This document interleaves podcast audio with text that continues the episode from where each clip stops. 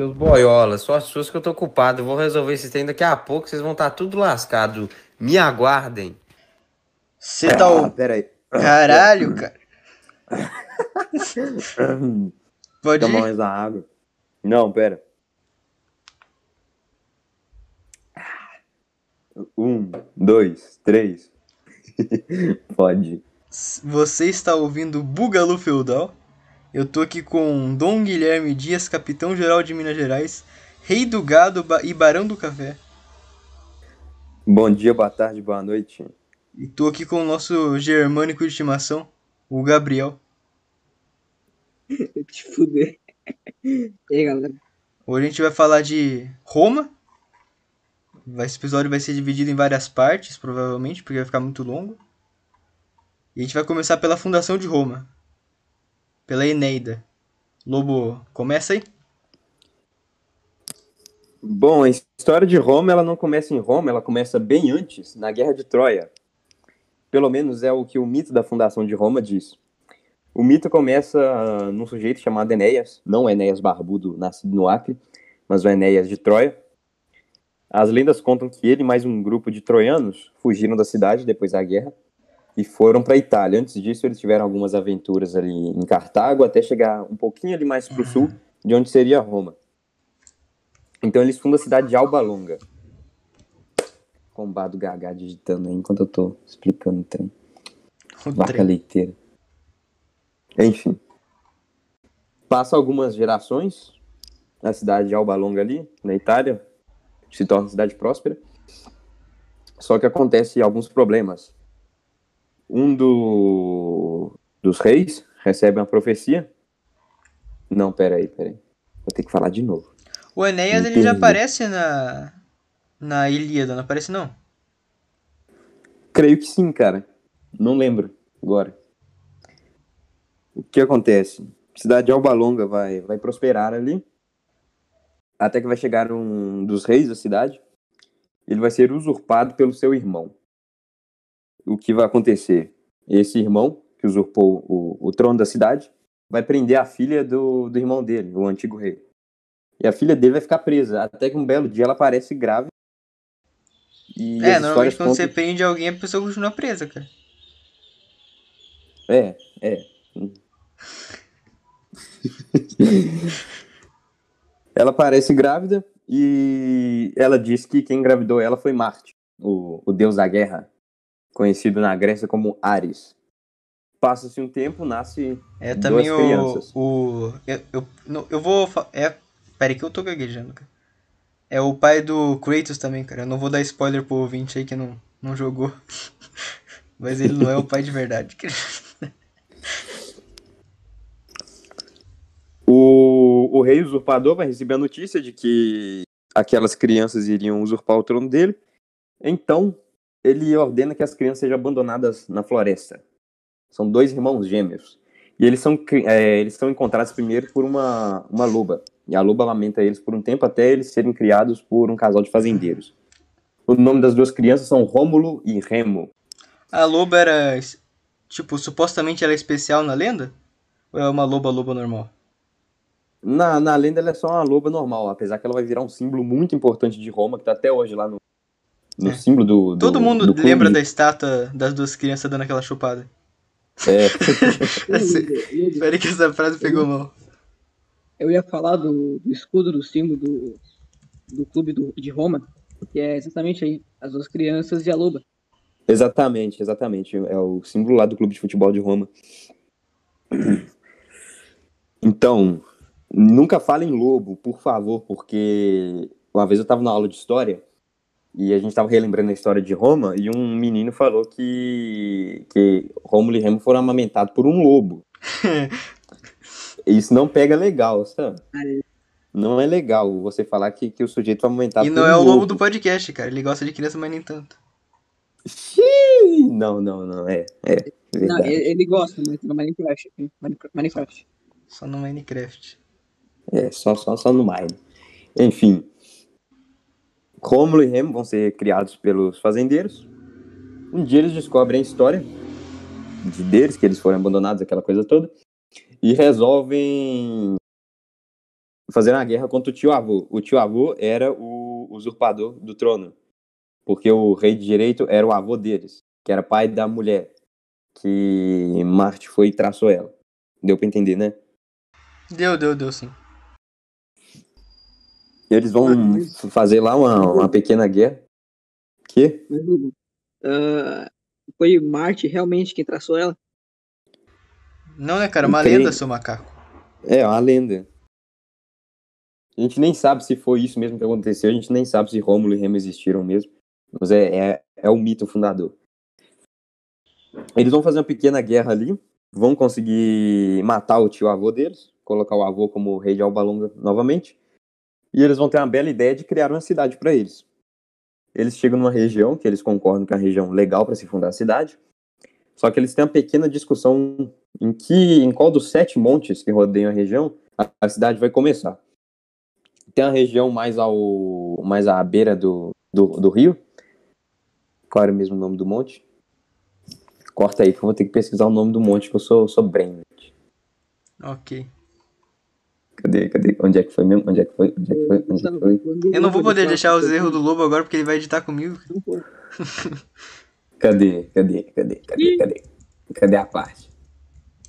Ah, ah, isso. Ó, Ó, tem o Aven... Aventino, Célio, Palatino, já achei, já achei. Pompidoglio. Remo vai preferir que a cidade comece no, no Morro porque ali ele é melhor para comércio, aquela coisa É, toda. pode... Repete aí o que você falou porque cortou aqui. Macaco. Foi o Discord. Rômulo. Remo ele vai preferir que a cidade seja criada ali no, no Morro Aventino, porque ele tá mais perto do rio, é melhor para comércio. Já Rômulo vai preferir que a cidade seja criada no Monte Palatino, que ele é melhor para defesa. Só que eles não conseguem ter um acordo ali, onde que eles vão começar. Então eles esperam algum sinal dos deuses. O que acontece é que Remo vê seis, seis pássaros passando por cima do, do morro que ele escolheu. E, a- e quando ele vê isso, ele pensa, é um sinal dos deuses, vou lá falar. Quando Remo chega, passam 12 pássaros por cima do morro de Rômulo. Aí Rômulo fala, como veio mais quantidade, o sinal foi pra mim. Aí Remo fala, como veio primeiro, foi pra mim. Então eles brigam, já tem várias pessoas ali que se interessando em fazer parte da cidade, elas separam facções. No meio da coisa ali, Remo morre. Algumas versões dizem que foi Rômulo que matou ele, ou outras versões dizem que foi no meio da multidão. Enfim, sobra só Rômulo. Então ele vira o chefe da cidade e cria a cidade no Morro Palatino.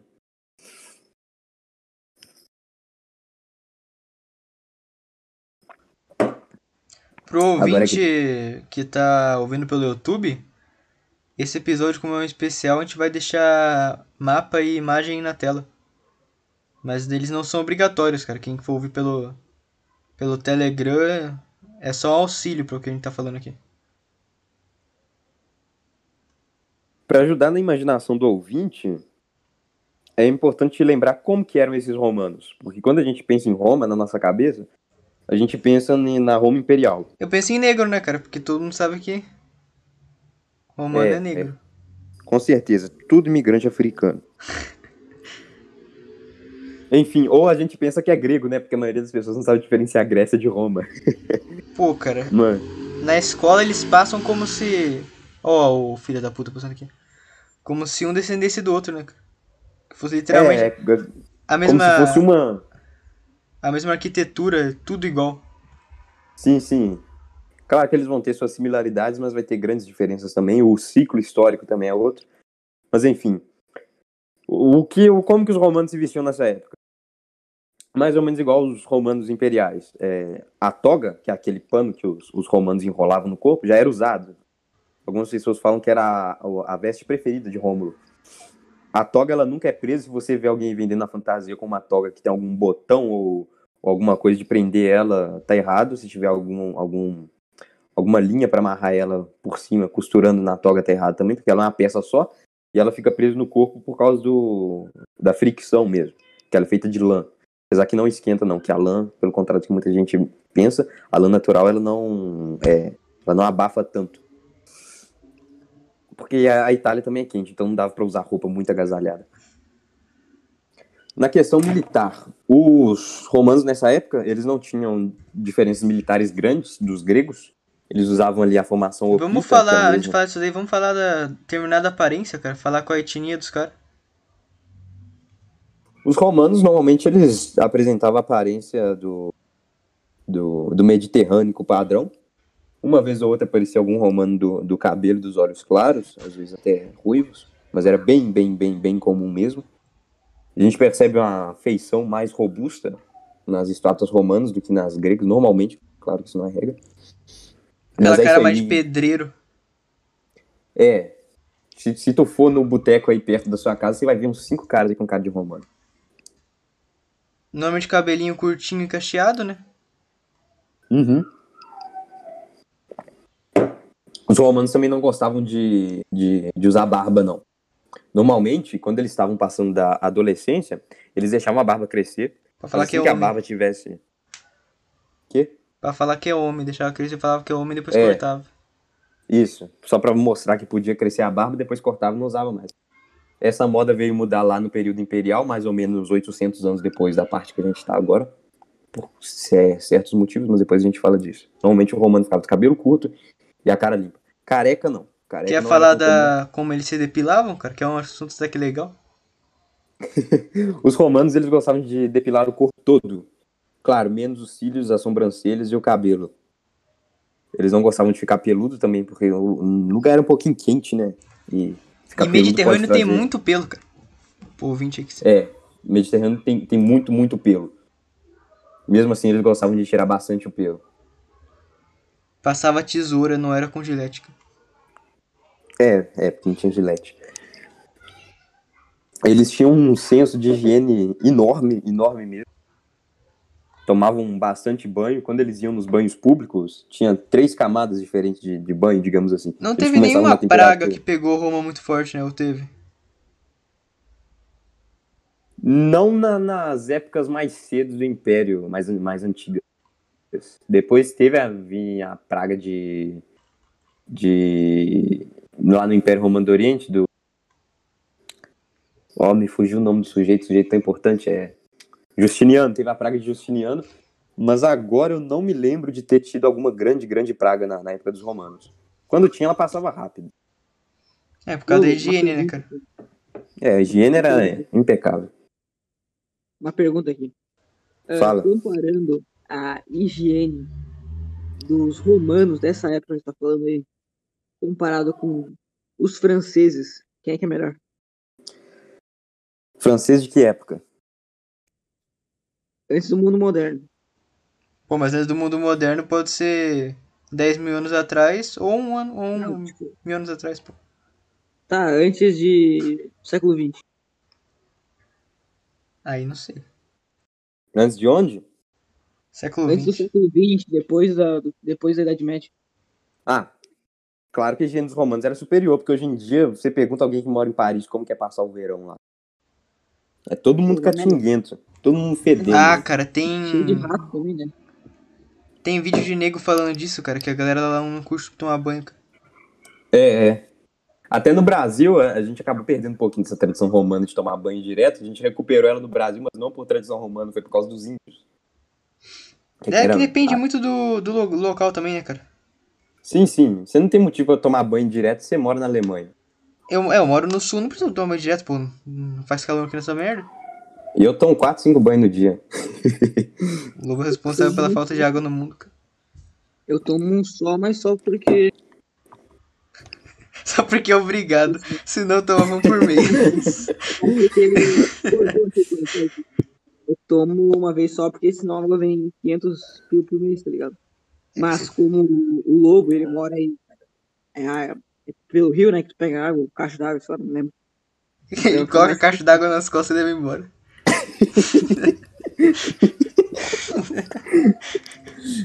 cara, é literalmente índio, cara. É, mas é, como ele tem isso aí, né? Ele pode tomar 5 por dia, que não vai fazer muita falta pra ele. É, porque aqui, aqui na minha cidade a gente recebe água em casa. Não tô coletando água da chuva, nem, nem água de, de, de, de- de rio, nem nada, não. É água do, do encanamento mesmo. Aqui não tem tarifa de água. Eles tentaram colocar tarifa de água, acho que foi ano passado. E o pessoal protestou bastante, ninguém falou que ia pagar, então parou por isso aí mesmo. Os caras ficaram em choque. Água é de graça aqui. A casa que eu tô aqui também tem, tem cinco caixas d'água, então Caralho, é tranquilo. cinco caixas d'água, tá água, água não falta. Tá, Cara, vamos, vol- também. vamos voltar mas ao tema. O que tu. O que tu Bom, falta de pagar em água, tu paga o resto aí em outras coisas, né? Que é. é Sim, a paga em Gloob Gloob de prefeito. No, no Brasil. é, é, é aqui é a, é a cidade do, do custo de vida mais alto do estado. Enfim, Não, é, não é no Brasil? não, no Brasil não, tá doido? Só do estado. Ok, a gente tava falando da higiene.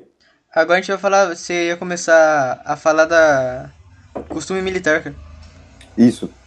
Eles não eram muito diferentes dos gregos, eles usavam a formação oplita, normalmente o, o capacete grego mesmo. Só que eles tinham uma moda diferente, porque se você vê algumas algumas pinturas ou esculturas da antiguidade, aquele capacete, o, o elmo, né, não tem um capacete incorreto, o elmo, chamado elmo coríntio, aquele que a gente associa aos espartanos, nem sempre ele ficava na cabeça o tempo todo. Às vezes eles levantavam ele para deixar a cara à mostra, para respirar mais fácil, aquela coisa toda, e deixavam ele como se fosse um chapéu na cabeça. E o Gaga morreu. Enfim. E os romanos, com o tempo, passaram a evoluir isso aí. Aí a parte onde ficavam os olhos abertos ali do, do elmo, eles faziam fechado. Aí o, o elmo mesmo acabou virando um capacete com o tempo. Um capacete, um capacete não, um chapéu. Caralho. Eles não usavam muito a peitoral completa, porque era caro pra caramba, e nessa época ainda não existia um exército fixo, a pessoa trabalhava só de soldado, eram os fazendeiros da, de Roma que se juntavam para combater as ameaças inimigas. O soldado era o fazendeiro que tava disposto a lutar. Isso mesmo. E ele tinha que provir com os próprios recursos, as armas, a armadura, coisa tudo. Então nem todo mundo tinha dinheiro para ter uma armadura excelente. Ainda mais porque ninguém. Tinha gente que não tinha vontade de lutar. né? É, sempre tem isso também. Com o tempo eles vão pegar costumes diferentes e aí vai ter o exército típico do período republicano, antes das reformas de Mário, que a gente vai abordar mais tarde.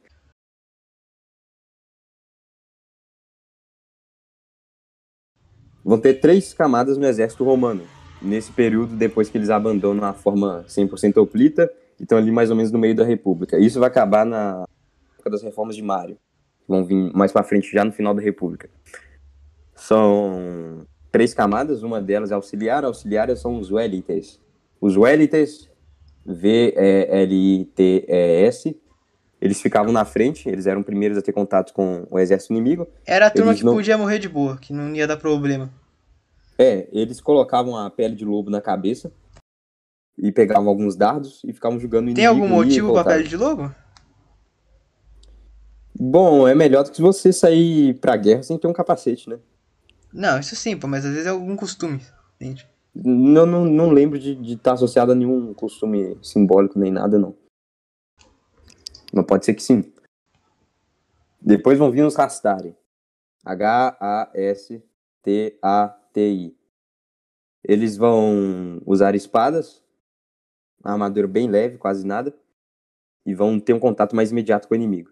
Depois que eles ficam um tempo ali, lutando contra o inimigo, eles voltam para trás. Porque a formação do exército romano era como se ela fosse um xadrez. O xadrez você tem ali as peças alternadas, uma mais para frente, outra mais para trás, e a do lado mais para frente.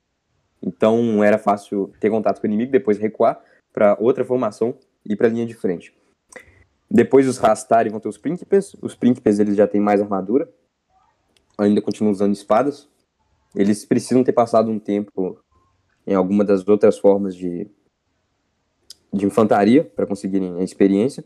Ou eles precisam de ter dinheiro também, por causa que eles que bancavam o, o equipamento, as armas.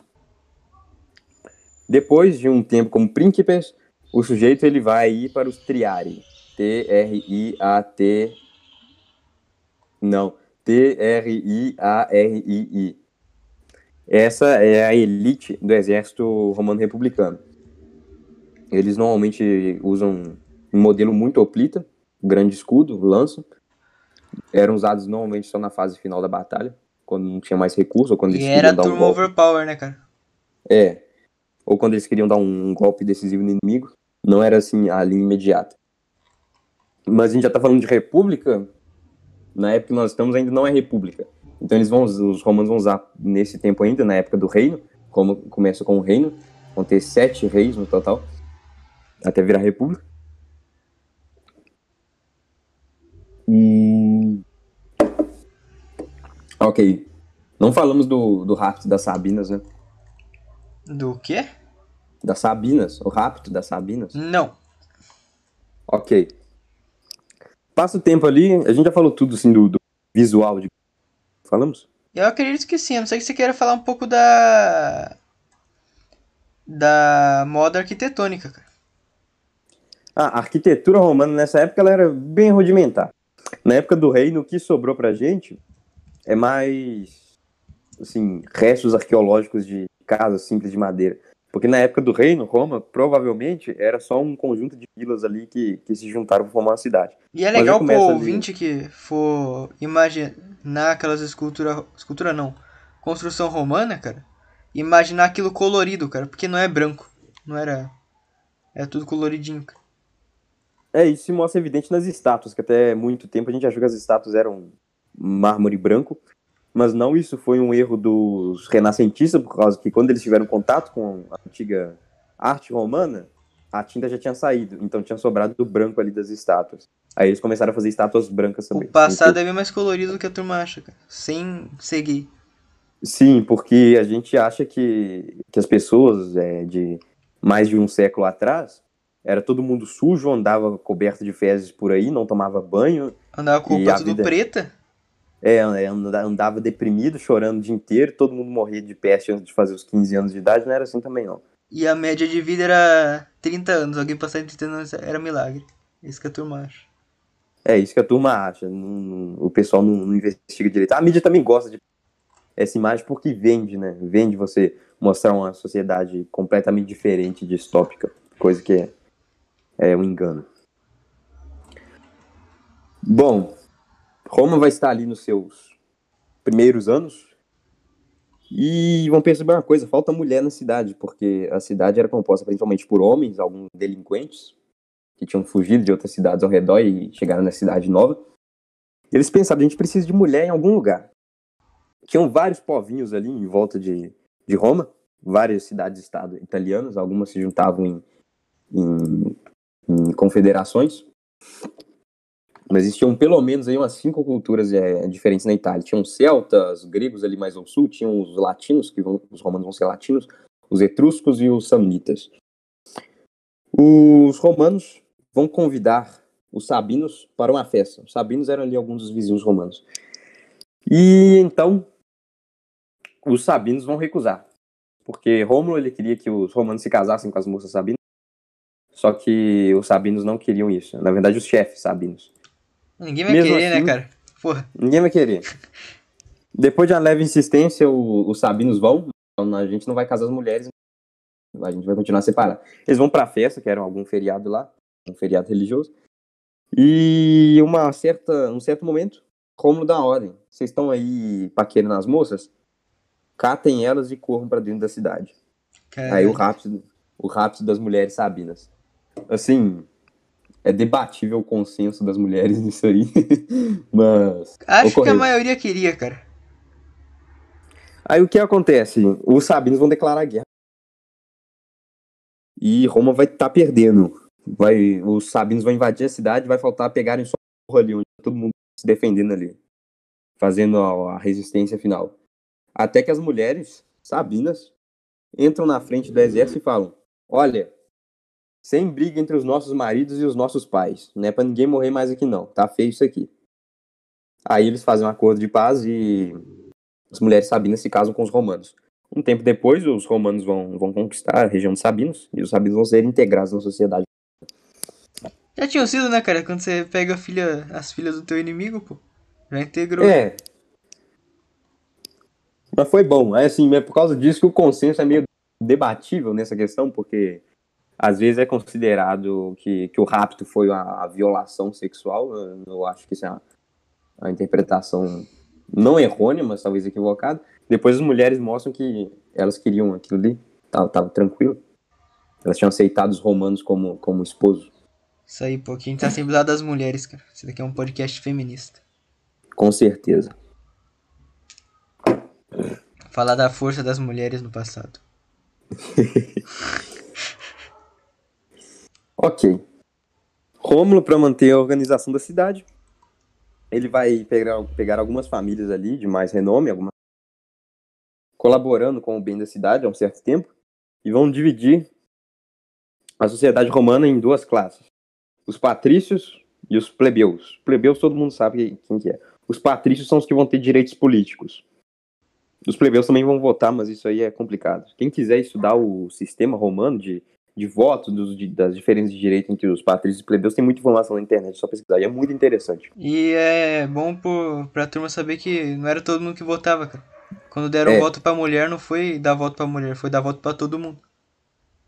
As glórias das democracias do passado não são as mesmas da democracia moderna, porque são sistemas. Cara, não tem diferentes. nada a ver, cara. A democracia do passado com a democracia de hoje. Não é, né? É uma outra coisa. Outra As duas são uma bosta, mas. É que nem você verdade. comparar a monarquia do passado com a monarquia parlamentar. É igual você comparar o Luís XIV com a Rainha Elizabeth II. Só uma cacada.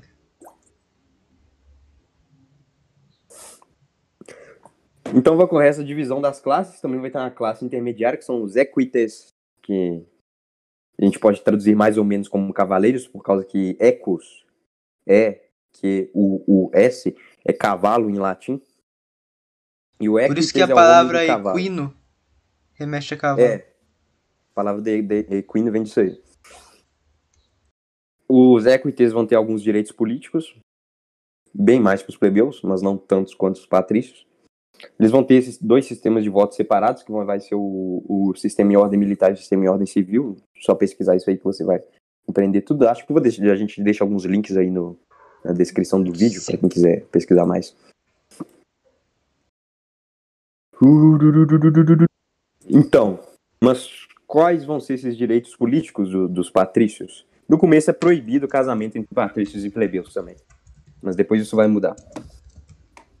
Existe no, existia no sistema político romano um negócio chamado cursus honorum. O cursus honorum era o caminho que o sujeito seguia na vida política. Ele começava quando o sujeito tinha acabado de, de completar ali seus 10 anos de Mas qualquer militar. um podia fazer isso ou era só Patrício? O cursus honorum completo era só dos patrícios, mas com o tempo vão surgir cargos para plebeus, como o tribuno da plebe. Entendi. Uma vez ou outra, alguma família de plebeus tem um certo mérito, vai conseguir entrar no, no Senado, a gente no Senado. Pouco eu falo. Senado, medo. Na verdade, é melhor a gente falar da, da questão da, da monarquia para a república antes. Então, a Roma vai começar com a monarquia. Não é uma monarquia hereditária. Quem vai escolher o monarca é o Senado. O Senado vai ser ali um grupo de patrícios eleitos. Quando o rei morre, eles vão ter. Eles vão apontar um dos membros. É dessa época que vem o SPQR? Creio que sim. SPQR, que é o que a gente usa como, como símbolo de Roma, pro, pro ouvinte que não conhece, é a sigla para Senatus Populusque Romanum. O Senado Pro o povo ouvinte que é mais Roma. burro ainda, é Senado e o povo romano. Isso. Senado tem um sentido de idoso, de sênior. tá? É, o- é pro velho. Os Não. sujeitos que. Não é a mesma coisa que hoje. É, os sujeitos que pertenciam ao Senado normalmente eram senhores de idade já, que já tinham uma, uma certa experiência. É Eram os qualquer mulher. anciãos, cara. É, é os anciãos. O, o, o corpo de anciãos é o Senado. O Senado, ele vai escolher ali quando o, o rei morrer, um dos membros do Senado para ser um inter-rei. Ele vai ficar cinco dias ali no poder para tentar escolher um rei. Aí o Senado vai ter que dar o consenso para ver se esse cara vai ser rei. Isso só ocorreu algumas vezes na história porque só houve sete reis. O último rei que E teve em funcionou Roma, bem? não, não. É, deu uma cacada, porque o, o último rei, alguns reis já não eram lá flor que se cheire, o último rei ele tentou viol- violar uma moça, e isso deu ruim, e o pessoal caçou ele, matou ele, se eu não me engano. Caçou em qual sentido? caçar mesmo, caçou ele. Pra O pegar arco? ele e dar uma Ah, porrada. tá bom. É porque podia ser também outro. né? Aí os romanos, assustados com essa coisa, com o poder que o rei tinha, resolveram criar a república. Res pública significa coisa do povo. Era, era, era o bem público. O, a questão do poder do rei vai virar um tabu desde essa época. Os romanos não vão querer associação nenhuma com uma figura. Aí a gente pensa como é que isso vai virar império, daqui a pouco a gente vê. Então eles pegam os poderes que eram associados ao rei e vários corpos políticos diferentes. E não associem república com a de hoje em dia, também. É, é outro sistema. A gente vai falar aqui, você vai ver a diferença.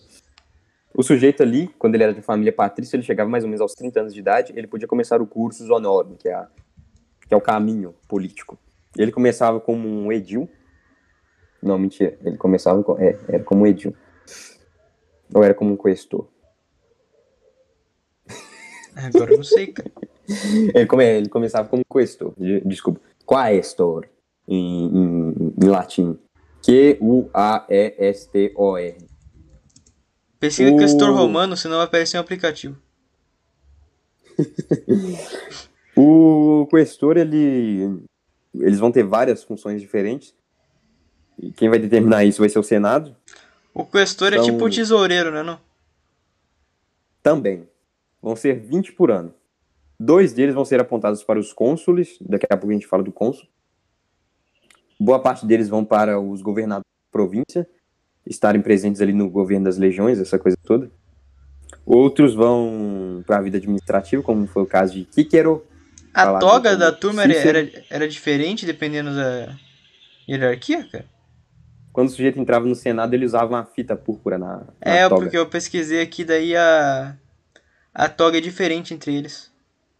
já fala dessa questão da púrpura. Os as crianças romanas, elas usavam uma túnica. A túnica, na verdade, é só uma camisa bem grande.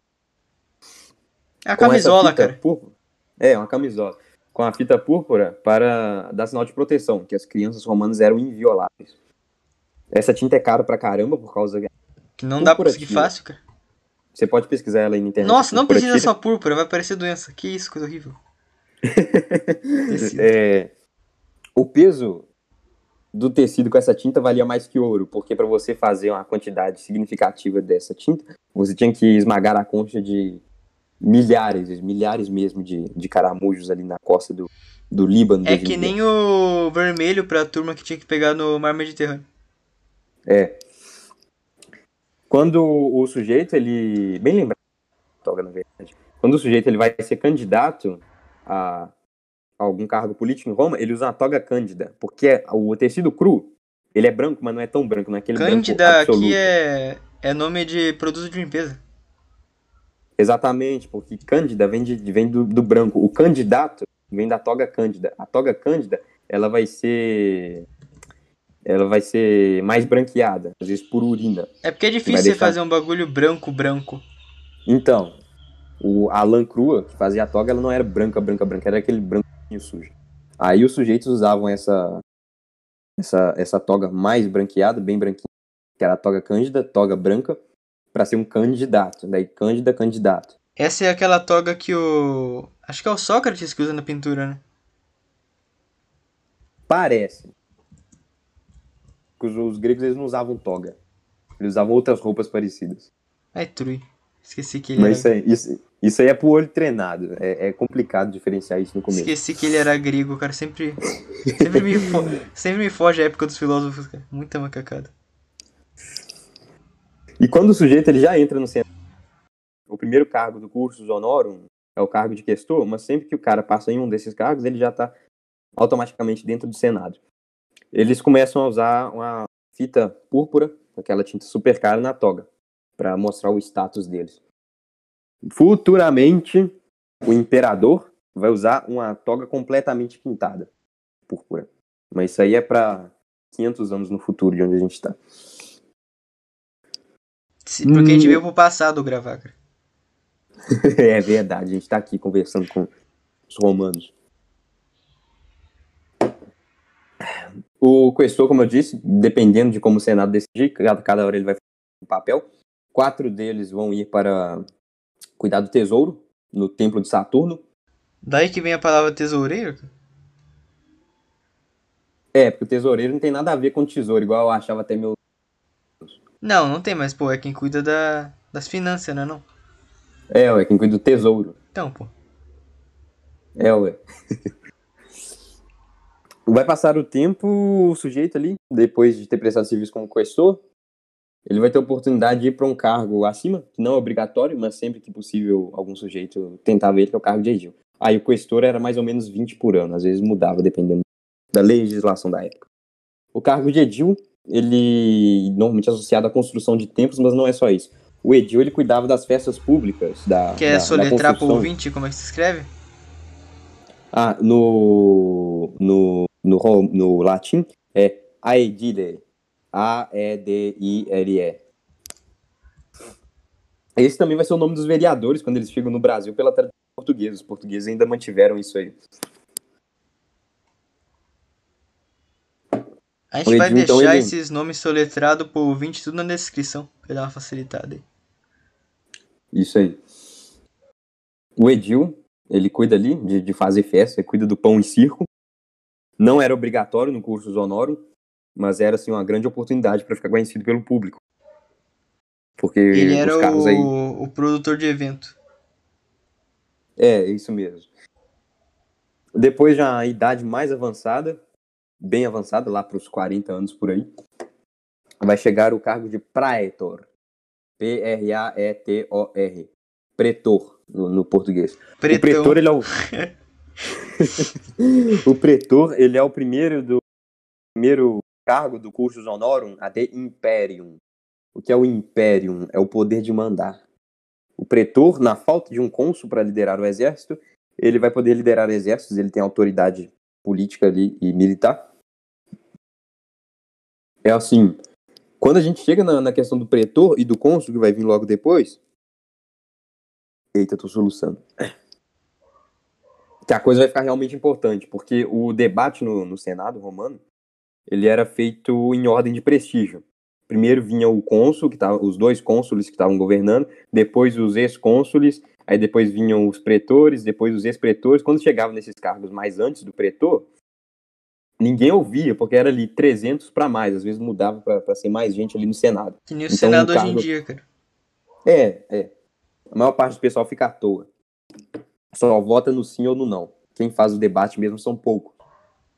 Porra, agora você mandou a, a Red Pill pra turma. Fazer o quê, né? Quem faz o debate é, é o Olavo, não é a Joyce Hasselman. Exatamente. Aí vai che- vamos chegar no cargo de maior prestígio. Quanto mais a gente vai subindo os cargos, menor vai ser o número de pessoas por ano. As eleições eram anuais. O cônsul, ele só pode ficar ali também um ano. O cônsul vai ser uma mistura de presidente com primeiro-ministro com ditador. O, dois cônsules por ano. O, o ano do cônsul era tão importante que muitas vezes o, o indivíduo romano não falava que ele nasceu. Ah, eu nasci em 573 ab urbe condita, que no latim é desde a fundação da cidade. Ele não Tem falava que- que nasceu dois antes de Cristo. É, porque não, não tinha como saber. Que começou a chover aqui. Vai fechar a casa? Ele, muitas vezes ele. Não, acho que já tá fechado. Ah, tranquilo.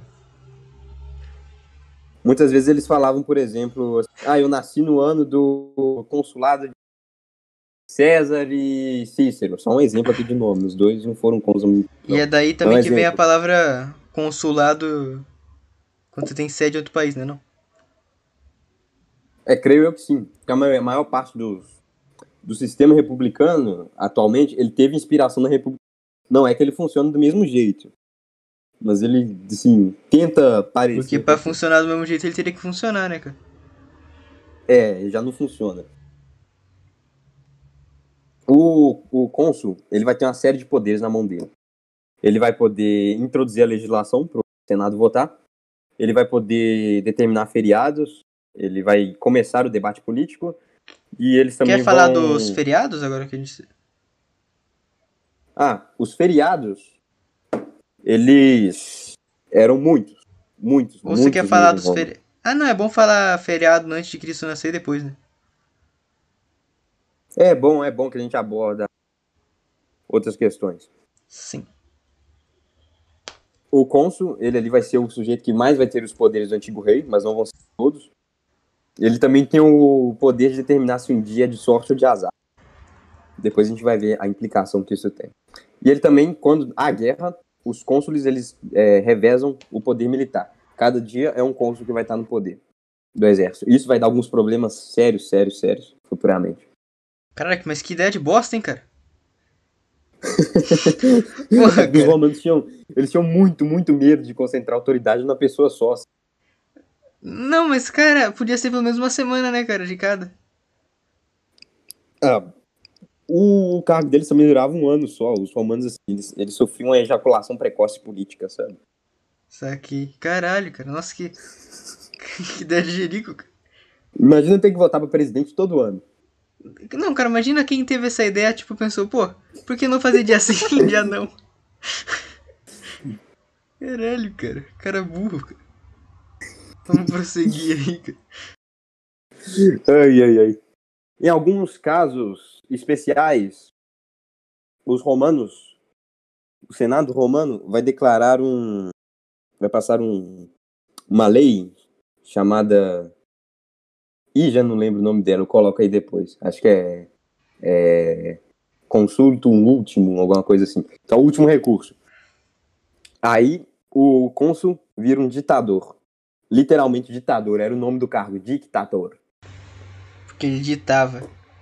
É, isso aí. E ele vai ter esse poder por seis meses ali, ele pode matar quem ele quiser. Fazer o que ele quiser, a bagunça que ele quiser, o que for preciso para salvar, salvar Roma. Assim, é poder emergencial. Mas depois, quando Que o nem período quase todo acabar... ditador, né, cara? É. Quando o período acabar, ele vai ter que responder por o que ele fez. Mas enquanto ele tá ali com o cargo, ele tá com poder absoluto. Depois vai ter os censores também, só que os censores, eles não tá exatamente num lugar fixo ali do, do cursus honorum. Eles são um cargo paralelo. O censor é quem faz o censo. Quem conta quantas pessoas tem, quem que vai votar em cada parte, aquela coisa toda. Parte chata. Que chuvaço que tá tendo aqui. Fica de boa que não tá saindo a gravação, não. Beleza. Hum, então é isso. A política. Que essa bosta aí. O que, cara? Esses calendários judaicos. Ah, eu pesquisei calendário romano, apareceu isso. Que horror, cara. O calendário era mais ou menos o mesmo do dia. A maior parte dos. Só que muda. Muda alguns nomes. Por exemplo, Júlio veio de Júlio César. Então não tem ironicamente. Pô, o cara, o cara tem que ser muito. Gostar muito dele mesmo, né, cara? Pra colocar o nome dele, né? Eu já, Júlio, Júlio César, ele tinha um ego Caramba. Agosto também vai vir de Augusto. Chuva desgraça. Vai dar tempestade.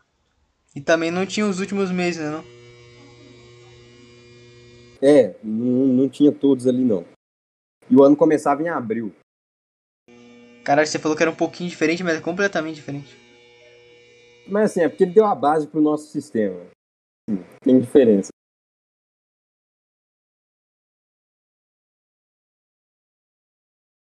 Você viu que a gente tá na primeira parte ainda? Sim, cara, já deu uma... 46 minutos. Quanto? 46.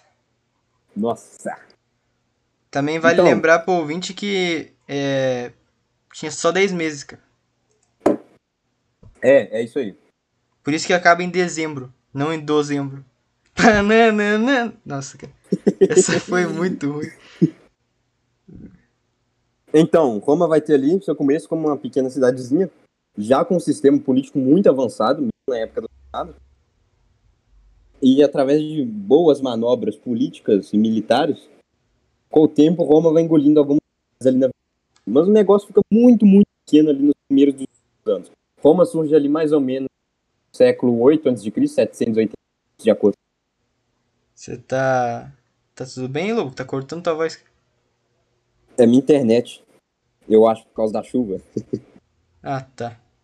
Tranquilo. Dá pra gravar ainda? Dá, dá, dá sim. Você escutou o que eu tava falando? Não, repete essa última parte, mas agora parou. Ok. Roma, com uma série de manobras políticas e militares, vão engolir algumas cidades vizinhas. Mas a situação vai ficar muito parada ali nos primeiros 200 anos. Roma surge ali no do século 8 a.C., de acordo com a teologia, em 780 a.C. E vai ficar mais ou menos ali poder bem regional ali no Itália até 500 e pouco. Roma vai crescendo de pouquinho em pouquinho. Eles têm grandes inimigos ali ao norte, que é a Liga Os etruscos são um povo bem interessante, eu recomendo o ouvinte pesquisar, a gente não vai abordar eles aqui. E ao sul vão ter os, os povos mais similares aos romanos, que são os latinos. Eles vão formar a Liga Latina. A Liga Latina vai tentar lutar contra Roma. Eles vão apanhar. E todo mundo sabe quando aparece a palavra liga, porque o negócio tá maluco, cara. Liga sinistra, É. liga latina. O negócio tá louco. É isso mesmo. Roma era minúscula, mas conseguiu sair à frente com a, com a luta contra a Liga Latina e eles se estabeleceram como os líderes da Liga Latina. Assim, foi um plot twist gigante. Você quer falar porque a Roma, Ro- porque Roma tinha vantagem nas batalhas? Eu acho que a gente fala isso depois. Ok. Depois. Hum, onde que eu parei? Falando da Liga Latina. Isso aí. Nessa época a gente já começa a ver como as alianças militares ali entre as cidades e estados eram bem frágeis. Roma muitas vezes fazia um acordo. Olha, a gente vai entrar em paz, a gente vai virar aliados aqui, se alguém te atacar, a gente defende, mas a gente vai colocar 200 romanos aí para nossa cidade e casar com algumas moças aí. Então eles já iam assimilando as pessoas. Às vezes davam cidadania, que é os direitos romanos para outras pessoas que não eram romanos. E não era todo mundo cidadão, né? É, O conceito de cidadão antigo é diferente do conceito moderno de cidadão. É, cidadão de hoje em dia é todo mundo que nasce. Na época, não. Na época, cidadão era quem podia contribuir com a política. Às vezes nem nascer, né, cara? Tem uns caras que vira cidadão e nasceu na África. É. Os romanos vão começando ali a crescendo, só que não é uma conquista clara. Não é igual quando você tá jogando um joguinho ali total hora e você vai engolir a cidade. É tudo da mesma cultura, todas as pessoas que vivem no lugar são a mesma coisa e aquilo vai crescer com uma massa de pão. Não, não é assim. Vai ser um sistema muito complexo. Algumas cidades vão virar direitos políticos, outras vão virar colônias. Assim, o, o nível de contato que Roma vai ter com as cidades ali da Itália é bem personalizado.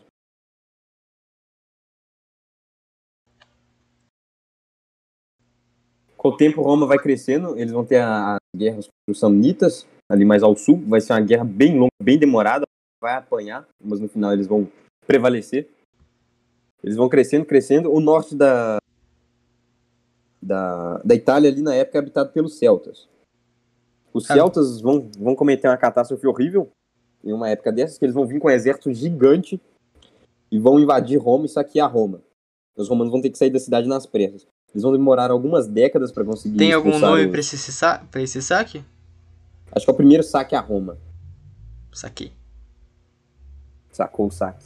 Saquei, pode continuar. Vai dar um trabalho, uma hora eles vão falar, ó, a gente dá dinheiro para vocês, vocês saem daqui. Os celtas aceitam, só que na hora da contagem eles vão sabotar, ó, tá faltando ouro aqui, passa mais ouro pra gente.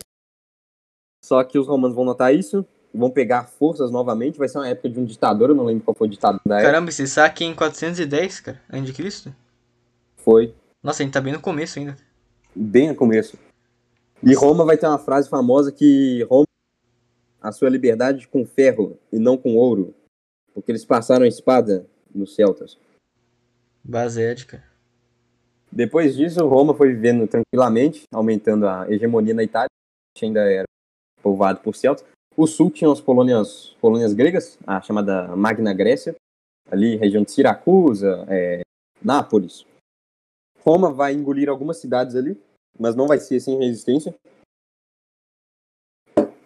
Vai ter as guerras pi- pírricas, guerras pírricas, por causa do sujeito que começou a guerra, chamado Pirro. Pirro era rei de Epiro. ali na costa ocidental da Grécia. Ele ganhou várias batalhas, só que as batalhas eram bem, bem, bem custosas mesmo. Ele sempre que ganhava a batalha, ele vinha com mais 10 problemas diferentes. Daí que vem o termo na estratégia militar que é a vitória pirre. É uma vitória muito custosa. Como é que escreve isso daí, cara? Pirre. O Pirro vai perder, graças Alô? a Deus. Você não escutou o que eu falei? Alô? O quê? Como é que escreve pirre, cara? P, I, acento agudo no I, R, R, I, C, A. Ah, porque tem uma abertura de xadrez que tem esse nome, cara. Ah, deve ser por causa disso aí. Talvez sim. Pode continuar. Pirro vai perder a guerra. Os romanos vão conseguir hegemonia ali entre as cidades gregas ao, ao sul da Itália. Até hoje, no sul da Itália, existem algumas pessoas que falam grego. As cidades também eram muito ricas. Diferente do resto da Itália, que era todo mundo meio camponês ainda. A coisa vai ficar mais ou menos tranquila até Roma encontrar um probleminha mais ali ao sul. O Um engraçado de falar dessas dominações é que normalmente na escola a gente só aprende os principais e é como se, tipo, quem tivesse em volta não tivesse, tá ligado? É, é É um negócio uma engraçado. expansão vazia. Exatamente, você não. Você não entende que tem outro italiano ali do lado de Roma. Não entende mesmo. É, é muito, muito ruim Roma vai encontrar um problemão ali ao sul, chamado Cartago, ali no norte da África. Cidade Quantos amaldiçoada, cara. Coisa horrível. Quantos minutos deu até agora? Até agora deu 53. Beleza. Tá um calor do caralho aqui, porque eu fechei a janela. Eu também, cara, porta. porque ligaram um bagulho aqui, pra- cara. A porta pra não dar barulho, ô caramba, viu? Olha, olha Tá um isso daqui, ó, forno. acho que dá pra escutar, vou abrir. Tá escutando? Tô. Então, eu tenho que fechar a janela. Caramba. Ok. É o Move Podcast, cara, vambora.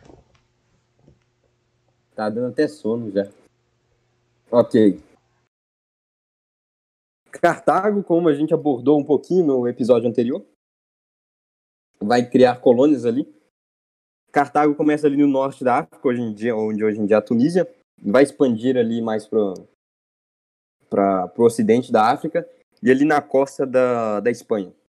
Também nas ilhas ali, as ilhas que hoje em dia são da Itália, Sardenha, é, Sicília. E eles vão ter uma guerra contra os romanos, primeira guerra púnica.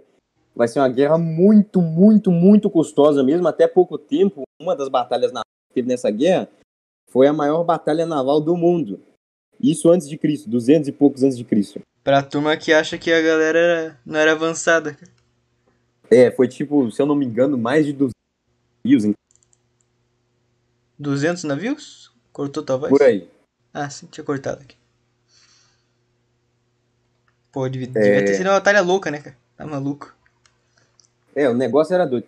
Roma apanhou os navios de Roma. Bosta mesmo. Só que um belo dia eles têm a sorte de Cartago naufragar e eles pegam a tecnologia que tá ali e melhoram ela. Então os romanos vão ter ali uma vantagem tecnológica, o jogo vai virar, e eles conseguem derrotar Cartago. Foi literalmente Não. na sorte, cara. Tá maluco. é, é bem isso mesmo. Ali no, na guerra, eles vão decidir que Roma vai ficar com a hegemonia da, das ilhas do Mediterrâneo. Cartago não vai gostar nem um pouco disso. Eles vão ser os dois grandes poderes no Mediterrâneo ocidental. Tinha um Vale- mundo é, o povo de Cartago, como é que era a etnia da turma? Hum, semitas. Era semita normal? É, porque eles são descendentes dos, dos, dos fenícios. Ah, sim, sim, sim. Por isso que ele tinha barco melhor também. Uhum, eles tinham a mesma religião. Único. Era Daí que vem o nome. As guerras púnicas é por causa que os romanos chamavam os cartaginenses de púnicos. Caraca, eu perdi, apareceu aqui, ó. Império de Cartago e não colônia romana. Caralho. Os caras devem estar tristes até hoje, cara. Cartago vai ter um desses generais que vai ter perdido toda a honra por ter perdido a guerra. Cara, Cartago tá já tinha na- esse na- porto na época já? Que porto? Um porto que é um círculozão gigante aberto. Ah, eu sei que imagem você tá falando, era o por- porto de, de Cartago, sim. Caralho, que porto foda, cara. É, tecnologia já tava muito boa nessa época. Isso aí é a, a época de Porra, ouro da- cara, se falarem da pra mim construir isso daqui hoje, eu acredito, cara. Então, né? Isso é bagulho foda, cara. É lindo, lindo. Os, os cartagineses, eles também tinham um sistema mais ou menos republicano parecido. Tinha suas diferenças, mas tinha essa questão da eleição de certos cidadãos, aquela coisa toda. Tinha um senado. Um dos generais de Cartago vai ter perdido toda a honra na guerra. Ele vai pegar seu filho ali que tinha uns 9, 10 anos e vai fazer ele fazer um juramento, que é nunca ser amigo de Roma. O nome desse menininho é Aníbal. Vai passar alguns Acho anos. que o ouvinte, a maioria sabe porque o, o William do Menefrel gravou um podcast sobre o Hannibal. Isso aí. Vai passar alguns anos. Aníbal vai construir um pequeno império particular ali no, na Espanha. A gente citou no, no podcast anterior que é a cidade de Cartagena, na, na Espanha. Tem esse nome porque era Cartago Nova, era uma colônia de Cartago. Ou Cartago, até hoje eu não sei como se fala isso. Enfim, Tem acento? eu não sei. E no, no, no, no latim não tem, tem até um H. Em português também não. Acho que é Então é Car- Cartago. Então é Cartago mesmo, é isso aí. É. Enfim. Esse podcast também tô falando muito enfim. a praga voltou. Ah, depois a gente corta, fica tranquilo. Aníbal vai esperar a oportunidade ficar boa e vai declarar guerra contra Roma. Só que ele precisava de um preceito. O que aconteceu? Quando acaba a Primeira Guerra Púnica, a influência de Roma e de Cartago na Espanha foi dividida na linha de um rio ali. Só que Roma tinha aliança com, com uma cidade que estava na parte de baixo do, do rio. E Cartago parece, que eu me lembro aqui de memória, tinha invadido a cidade ao norte do Rio, que era a cidade que era vai estar na esfera de influência de Roma. Aí já começa essa briga aí, cada lado culpou o outro aí por ter começado. A Aníbal vai fazer uma coisa muito, muito, muito louca, que é não invadir Roma por mar, mas por terra. Ele vai atravessar os Alpes, que até hoje é uma manobra muito arriscada para qualquer um que conheça um pouco de estratégia militar. E ele quase perdeu, né? Ele é, perdeu metade do exército nessa travessia. Sim. Ele tava levando elefante E- também, cara. Vai lembrar isso daí porque isso é foda, cara. Imagina tu ver um elefante, cara, sendo da montanha. Do nada, cara. Pelo que eu me lembro, assim, ele passou com 20 elefantes e só desceu com um. Cara, o bom do elefante é que serve de comida também, cara. Comida e dá pra se aquecer com ele. É, tem essa questão aí. Elefante é overpowered demais, cara. Até morto é útil.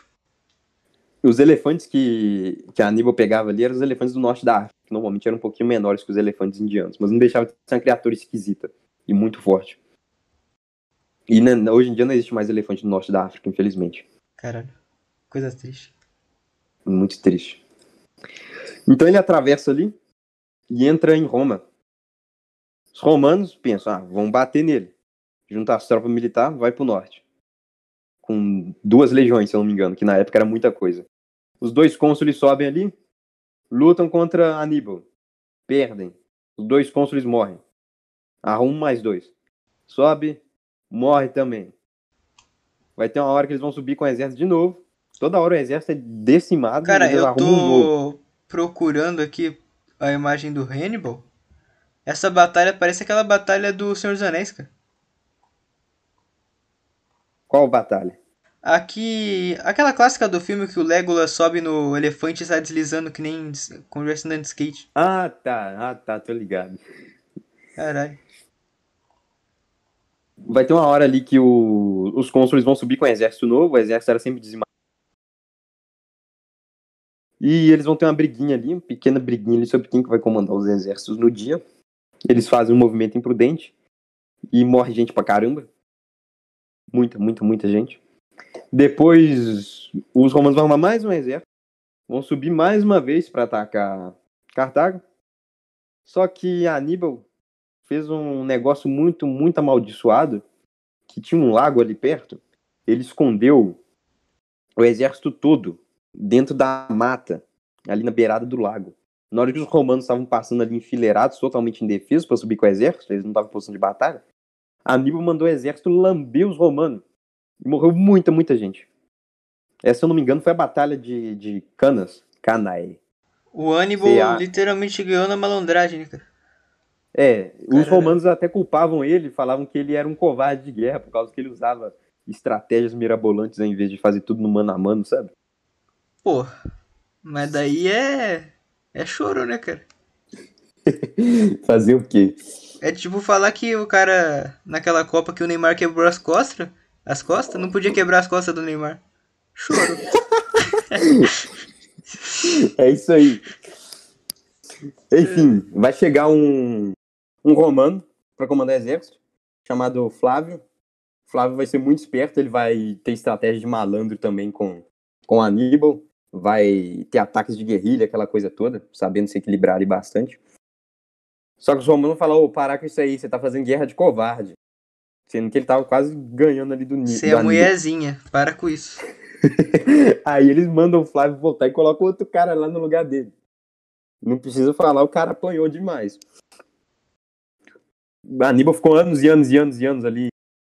Vai dar 17 anos no total. Só que aí chega um sujeito muito esperto. Vale lembrar dele é- também que normalmente nessa época, quando você pegava a capital, a turma desistia. Só que quando o Hannibal pegou a capital de Roma, eles só falaram, vamos mudar de capital. Quase isso, quase isso. O que aconteceu foi o seguinte: Aníbal estava ali, pegando perto de Roma. Ele viu aquela grande cidade. Os romanos estavam desesperados. Misericórdia, nós não temos exército nenhum. O que, é que nós vamos arrumar agora? Aníbal olha para Roma, dá meia volta, vai atacar outras cidades ali em volta. Até hoje essa manobra é pouco entendida, provavelmente por causa que ele queria ferrar ali com, com Roma mesmo, não queria estar Ele devia achar que tava bem armado, cara. Uhum. Como era cidade assim, bem defendida, se não me engano, já tinha 500 mil pessoas vivendo lá nessa época. Coisa pra é caralho, hein, muito- cara. E não ter praga é ainda. cara. muita, muita gente. E também era Roma, né? Todo cidadão romano ia defender a cidade com unhas e dentes. O povo da época já tinha essa, essa noção de que Roma era foda? Mais ou menos. Roma já era hegemonia na Itália, mas ainda não era a, a capital do mundo, não era Roma caput mundi. Mas Era a Roma, galera já tinha Itália, o só. orgulho de ser romano. Já, já. Roma tinha uma identidade ali particular e eles já tinham conquistado inúmeras, inúmeras cidades ali na Itália. Só não tinha o norte da Itália ainda. Norte não todo ali, mais ou menos da linha de Ravenna para baixo era tudo, era tudo romano já. Só ali no vale do Rio Pó, pouquinho para baixo dos Alpes, que era a região celta. Então vai ter um sujeito chamado Scipio Africanus. Africanos não é por causa que ele era africano, não. Depois a gente fala isso aí. Que o, o, o pai dele foi um dos generais que foi morto pelo exército de Aníbal e ele queria fazer vingança. Ele faz igual a Aníbal e ataca o país inimigo numa região inesperada. Enquanto Aníbal tá ali na Itália, ele manda o exército dele para para Espanha. E ele arrasa as, as colônias de Cartago ali na Espanha. Da Espanha, ele dá a volta ali, já chegando em Cartago ali mesmo no norte da África. Aníbal estava esperando reforços, ele pensa, misericórdia, se pegarem Cartago aqui, eu vou, vou morrer de fome. Porque o pessoal de Roma não quer colaborar comigo aqui, os cidadãos ali da Itália.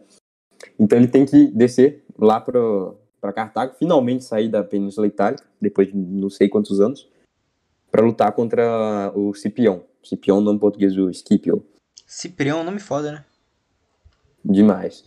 Então vai ter a Batalha de Zama, que é uma batalha épica, assim, mudou o destino da humanidade, digamos assim. O ouvinte pode pesquisar aí, tem gente que abordou a batalha nos mínimos detalhes, coisa que a gente não vai fazer aqui. No final, quem ganha é Scipio. Ciprião era é negro, salvo. cara? Não, ele vai ganhar o, o nome de africano por causa que ele ganhou na África. Ah, eu vou Daí- colocar uma imagem na tela. Eu vou te mandar no Discord e vou colocar na tela aí no- durante o podcast. Pra você ver. Olha essa imagem aqui. É Pois da é. estátua de bronze dele. Eu acho que é. Nossa, coisa cursed. Ah, sim, a estátua de bronze, por isso que ele tá, tá, tá preto aí. Nossa, coisa Não é, feia. não é porque ele era preto, não. E esse aí do lado é o Aníbal. Tem gente que fala que Aníbal era negro, isso não tem sentido nenhum mesmo. Cara era semita, cara. Dava pra ver a cara de judeu na cara dele. É, ué, é um, é um norte-africano normal, igual os que estão lá hoje em dia. Ah, mas todo mundo tá na África é negro, pô. Tem gente que acredita nisso mesmo. Ah, cara. O respeito que o Scipio tinha com o Aníbal, mesmo depois de Aníbal ter arrasado a Península Itálica toda, era grande, eles se respeitavam bastante. Aníbal ali perde a batalha, o Cartago é obrigado a fazer um tratado de paz. Eles vão perder muita, muita coisa do território e não vão poder declarar a guerra sem autorização. Mas eles ainda vão ter essa independência ali parcial. E é Escipião, Escipião, ele é um herói não muito reconhecido pela época. Tanto quando ele vai ser enterrado, ele escreve lá em latim na. na- ele escreve? Não, alguém escreve pra ele. É, no- na, na cripta dele. Pata ingrata, nem meus ossos deve ter. Ele foi enterrado fora de Roma. Muito triste. Cara, Ciprião também vira um. É um cargo militar, não é não? Não sei, eu acho que não. Cara, Ciprião vira alguma coisa que eu não estou me recordando. cara. É Cipião, não Ciprião. Ah. Agora faz sentido. É. Ciprião é algum cargo militar, eu acho. Então. É, fica por aí. Foram duas guerras púnicas. A primeira foi que o pai do Aníbal perdeu, a segunda que o Aníbal perdeu. Aníbal, ele vai ter uma fama muito ruim ali em Cartago, vai trabalhar ali na Grécia. Na- a gente já tá na época dos diádocos ali, onde o Império de Alexandre explodiu e tava um general brigando com o outro ali. Quer falar que ano que estamos? 200 e pouquinho, quase 190 e pouquinho. Bem no final do século 3 a.C. Ok. A gente vai gravar agora sobre a. Porra. As guerras púnicas. Que a gente esqueceu de gravar quando tava gravando, então vamos gravar por cima na edição. Pode falar aí, aí Lobo. Depois que a Segunda Guerra Púnica acaba, Cartago vai perder quase todos os territórios que não estejam em volta da, da cidade. Não vai poder declarar guerra externa nenhuma. Vai precisar de autorização romana. E todo o poder de Cartago vai estar destruído.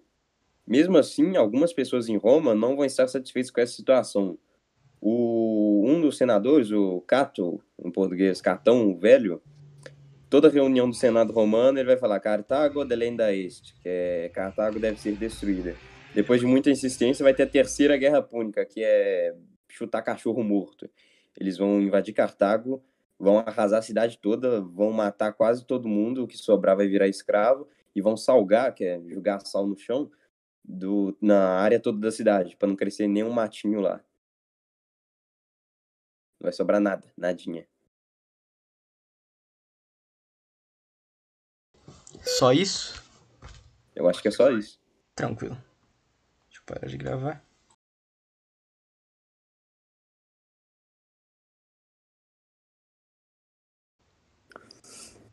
Roma ali já começa a ter uma, uma alta cultura bem grande. Roma também começa a ter um dinheirinho a mais, por causa que conseguiram invadir as, as posses de Cartago na, na Espanha. É aí que começa a expansão de Roma fora da Itália. É na, na costa oriental da, da Espanha. Ali tem algumas minas de, de prata, dá muito dinheiro para Roma. Aí, de verdade, que começa a política imperial de Roma, de intervir em tudo que é lugar. O que vai acontecer? Vai ter alguns probleminhas ali na, na Ilíria, que a região hoje em dia fica mais ou menos a Iugoslávia. O que seria Iugoslávia, né? Porque ela não existe mais. Cara, não é pra falar de coisa triste no podcast. Eles começam a, a interferir ali, por causa que tinha alguns piratas que estavam saqueando os navios romanos. Começa uma briga ali, montam algumas colônias. Com o tempo, eles fazem aliança com alguns gregos para lutar contra outros gregos. Às vezes eles não devolvem as cidades, falam, ah, vamos ajudar você aqui. Só que pega a cidade e não devolve. Aí Roma pega alguns pedaços ali da, da região da Grécia. E começa a crescer. Eles vão brigar com os nativos ali da, da Península Ibérica, inclusive os lusitanos, nossos possíveis ancestrais. O nosso povo. É. Sorte que eles vão trazer a civilização pro nosso povo, porque a gente era meio macaco. A gente aceitou bem a civilização deles? Depois de muita porrada, assim. tá. É porque tem um negócio do viriato, né? O não viriato do podcast, o viriato da vida O viriato que ele sabe? usa de, de foto. É. Viriato era, era um líder do, do povo lusitano, que ele deu uma porrada nos romanos, bem forte, só que depois foi traído e assassinado. Pior que hoje viriato é um nome até comum na, em Portugal, não é não? Eu não sei, eu sei que eles usavam esse nome para as forças expedicionárias na Guerra Civil Espanhola. É que quando você pesquisa viriato, aparece viriato, casos de família. Não, laços de Aí família. eu, aí eu não sei. É de uma Estamos novelinha. cara. Caralho. Roma vai usar esse mesmo sistema de colonização aos seus arredores. Cidades, normalmente, às vezes, vão manter a autonomia local com, com governadores locais, já as províncias não. Quem governa a província é sempre alguém que já foi um, um cônsul, depois que acabou um ano dele. Os diabos estavam ali lutando na, na, na Grécia, já falei que Roma começou a interferir ali. Só que a maioria dos diádocos vão sucumbir ali na região do, do, do- da, da- dos Balcãs. Roma vai começar a controlar a região ali, mais ou menos ali da Macedônia até Esparta. Quando eles chegarem em Esparta, é aquilo que a gente falou antes. Esparta vai estar um ovinho. O poder romano vai estar consolidado ali na região grega. Aos poucos, bem aos poucos mesmo, eles vão conseguir chegar ali na Anatólia.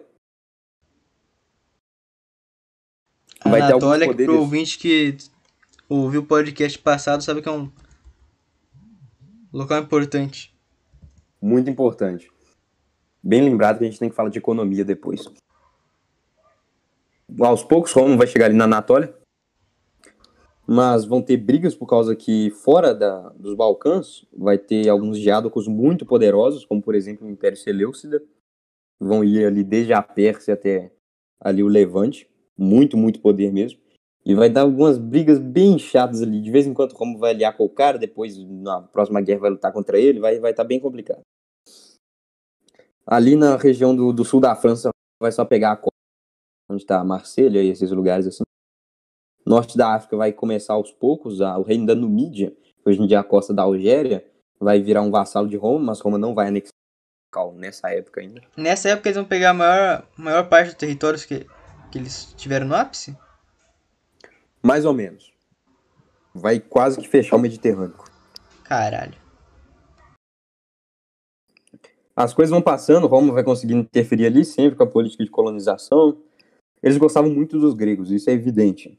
Então os gregos assim vão ser o povo, um dos únicos povos não romanos que vai ser tratado como civilizado. O tratamento grego vai ser bem eles eram também porque civilizados. né? é, claro, é. Só que os gregos nem sempre viam os romanos como civilizados. Quando Pirro invadiu a Itália, ele en- pensou que ia encontrar povos bárbaros, mas ele fica admirado com a construção militar dos romanos ali, os castros, que eram os acampamentos militares que os romanos faziam. E ele percebe que aquilo não podia ser feito por bárbaros. Muito interessante isso aí. Porque Não quem era inventou, o termo, quem inventou o termo bárbaro foram os gregos, para falar de todo mundo que não era grego. Só que Roma era, era uma situação bem peculiar. Grego Bazete. O, a mitologia dos povos vão se misturando ali. Eles vão perceber a, as analogias que um tem com o outro, que muitos deuses são os mesmos, só que só mudando os nomes. Acho que por isso que muita gente acha que um é igual ao outro, né? Um é descendente direto. Sim, sim. Muita parte da arquitetura romana também foi baseada na grega, só que ela tem seus caracteres únicos. Suas características únicas. Você quer falar é, das não é igualzinho. características únicas? Ah, é muita coisa. Por exemplo, os romanos usaram mais o arco coríntio, os templos ficavam como se eles estivessem num, num terreno mais elevado, eles só tinham entrada pela frente. A parte do, a base do templo era quadrada assim, já o templo grego ficava mais ao chão. Por aí vai, tem, tem muita coisa. Depois eu mando os links aí pra quem quiser estudar arquitetura clássica. Shed. A coisa vai estar ali andando mais ou menos, tranquilamente. Só que os plebeus vão ficar um pouquinho insatisfeitos. Entre esses plebeus vão ter dois plebeus famosos com seus irmãos Graco. Eles vão lutar de tudo que é forma para fazer política populista, para agradar a plebe, para plebe ter seus direitos políticos, aquela coisa toda. Só que eles vão ser mortos. Só que ainda fica aquela. Eles eram meio Chama. sofistas, cara? Como? Eles eram sofistas? Não, que eu me lembre agora. Saquei. Eles só tinham bastante apoio popular mesmo. Eles eram realmente irmãos, o pai deles tinha sido morto, não lembro por que agora. Foram mortos aí por causa que fizeram muita bagunça. E aquilo mexeu muito com. E com agora é bom, eu vou colocar na tela pro ouvinte ver, cara.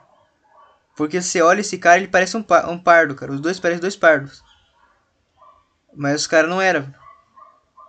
Os caras eram romanos. O... Os irmãos Graco, cara. Ah, verdade, verdade. Tu olha eles parecem qualquer pardo que estuda com você no ensino médico. é verdade, é, é gente, assim, de cara comum. Sim. E o cara é mais puro que você, provavelmente. Provavelmente não, com certeza. O sentimento popular já vai ter ascendido ali. A gente vai começar a ver a ascensão de certos políticos populistas em, em Roma. Nessa época, Roma já percebe que é uma hegemonia bem grande.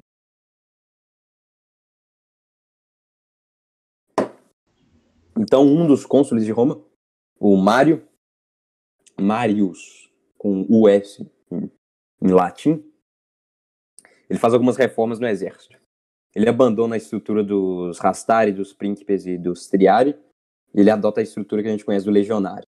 Só que ele não usava aquela armadura que a gente chama de lorica segmentata, não. Aquela que parece uma, uma lagarta cheia de plaquinhas uma em cima da outra, não. Era armadura de malha mesmo, aquilo que a gente chama de lorica ramada. Malha. Você se refere que a, aquela que é. Um monte de corrente, né? É, cota de malha. Para quem Ah, quiser estudar sobre tanto a língua latina quanto a estratégia militar romana, vou deixar alguns links aí, porque tem alguns canais no YouTube, todos em inglês, infelizmente, que se aprofundam nesse aspecto. Você não acha É quase nada do que a gente tá falando aqui em português, cara. A maioria das coisas É, com- quando acha coisa errada. ou é com conteúdo marxista ou é com uma ideia de que Roma era tudo baitola. Era, é sempre alguma coisa É, sempre assim. muito errada. Esse Mário, ele vai reformular o exército. Agora vai surgir as, as legiões do jeito que a gente estuda normalmente. É, essa estrutura vai se manter até boa parte do período do dominato. E foi aí, revivida pelos mov- movimentos fascistas, né? Pelo menos É, muita... a ideia delas. Tudo, todo, todo que é lugar olha pra Roma e vê alguma coisa bonita. A gente sempre tenta tirar alguma coisa lá. Até os países que não tem nada a ver com Roma, tipo Estados Unidos. A estrutura vai ser muito eficiente e a estrutura legionária vai ser o que vai fazer os romanos derrotarem os gregos.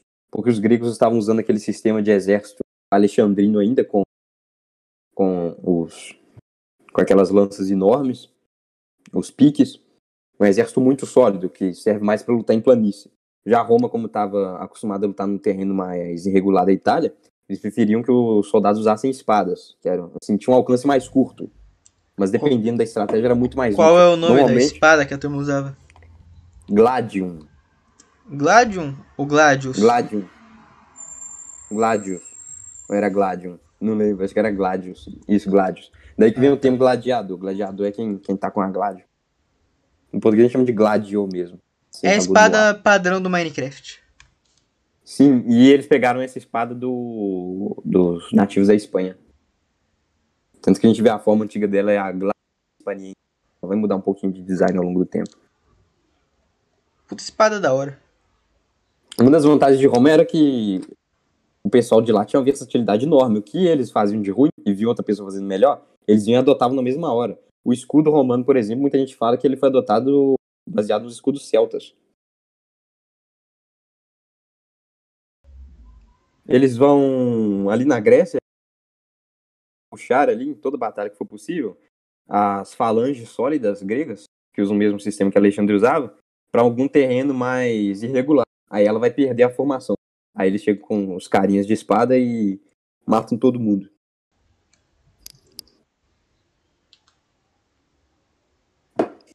Vão ter essas reformas e os, e os soldados, os legionários, nessa época vão ganhar o apelido de mulas de Mário, porque Mário fez com que os soldados carregassem seu próprio equipamento. Antigamente o exército romano era muito por causa que tinha aquela coisa de mula, puxar carga, aquela coisa toda. É, agora cada soldado era sua mula. É daí também que os, os soldados romanos começam a fazer grandes obras públicas, como por exemplo construir estradas e E alguns lugares que eles construíam passaram a ser cidades, como a cidade de, de, de León, lá no norte da, da Espanha. Ela tem esse nome por causa que é, viria de Legião, que é legião, legio. Pô, eu pensava É, que era é de leão, cara. Quê? Pensava que era de leão que vinha. Não, por causa do, do Castro que tinha ali. Os, os soldados ficavam por ali. Saquei. Enfim. Onde que eu parei? Onde que eu parei? Onde que eu parei? Beleza. É, acho que tá, tá ok essa parte militar. Tá, tá. Ok. Mário, ele não vai só fazer militares, ele vai ser um político populista muito influente. E ele vai ter abrigo com um sujeito chamado Sula. É nessa época que a gente vê a quebra do Palmério. O que que é o Palmério? Palmério era um muro simbólico que tinha em volta da cidade de Roma. Porra, tô, tô da hora. Esse muro era proibido que algum exército entrasse nele. E se você passasse por algum lugar desse muro que não fosse pelo portão oficial, você era condenado pela pena de morte. Porque ao longo que a cidade foi expandindo, a região onde ficava o primeiro palmério foi desfeita. Aí já não tinha mais muro ali. Tinha um espaço. Se passasse naquele espaço, por onde era portão, você era condenado à morte. Ninguém podia entrar com o exército lá. E sempre que algum político entrava naquele lugar, ele perdia o poder militar dele instantaneamente. Cara, eu pesquisei Marius Romano aqui. Sabe o que apareceu? Ah, DJ Marius Romano. Se fuder. o, cara, o, cara é muito, o cara é muito genial. cara. Meu amigo. Deixa eu ver se eu acho o nome dele todo aqui. Gaius Marius. Aparece É o, o cara. Marius. Mas... Mas também aparece o DJ Marius Romano. Então é isso aí. A facção populista vai ser os populares e a facção mais elitista conservadora vão ser os optimates. Que lado tu Os op- fica nessa. Ah, cara, é complicado, viu? Porque tinha coisa que precisava mudar, mas não precisava mudar tanto. Tinha que entrar, mas a gente tinha que entrar com tudo. É, sem gay. Sem gay. É, claro. com- é complicado, assim, olha- olhar esse aspecto da política romana. Pra quem quiser entender mais esses dois lados da guerra, é só ver os dois, os dois sujeitos que vão simbolizar essas facções futuramente, que vai ser o Júlio César e o Quíquero, Cícero. Cícero até hoje, assim, é um dos maiores da humanidade.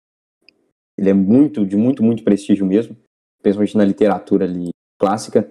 O período de Cícero é considerado o auge da literatura latina. Mas isso ainda ainda ainda está cedo. Isso.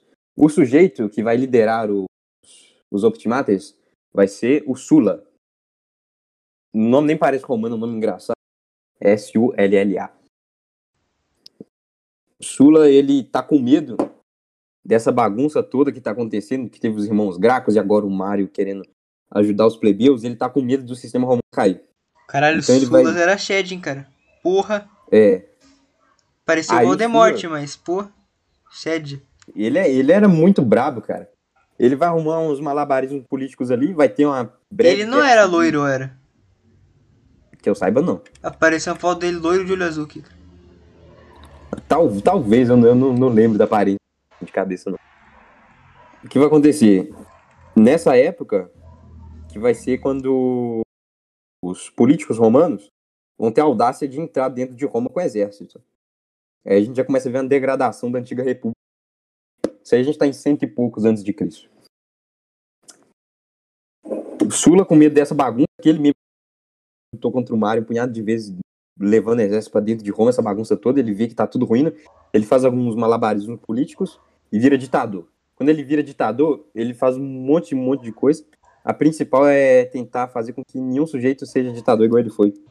Ele tem medo de qualquer sujeito que apareça futuramente ter o poder que ele teve nesse momento. O cara era bem, bem conservador. Ele era o tal do déspota esclarecido. O cara era gente boa, cara. Bem gente boa. Ali no, no na região da Anatólia, a, o- a influência romana vai ser contestada por um sujeito chamado Mitrídates, também vai ser conhecido como o rei do veneno. Ele vai envenenar muita gente. Vai ter uma hora que ele vai invadir um lugar e vai matar mais de 100 mil gente. Os romanos ficam bravos com o negócio e invadem a região dele, que é ali no, no Pontus. região ali do Mar Negro. Aí os romanos começam ali a ter mais contato com os armênios e os povos ali no Oriente. Vale lembrar que a parte do ocidente de Roma era uma bosta completa. Só tinha plantador de, de trigo, não tinha mais nada. Era lugar pobre, lugar, lugar de plebeu. Ocidente Já o você se Oriente- refere a, a turma ali.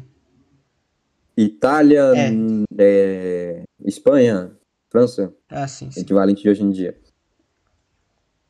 Já as, as províncias do, do Oriente, onde estavam as civilizações, Que depois daria muito- origem ao Império Bizantino. uhum, era lugar de muita, muita riqueza mesmo. Mais de dois terços do, do dinheiro que é, conseguia vinha desses lugares. Depois a quantidade vai aumentar mais ainda, eles começaram a ter comércio com a Índia. A gente fala depois.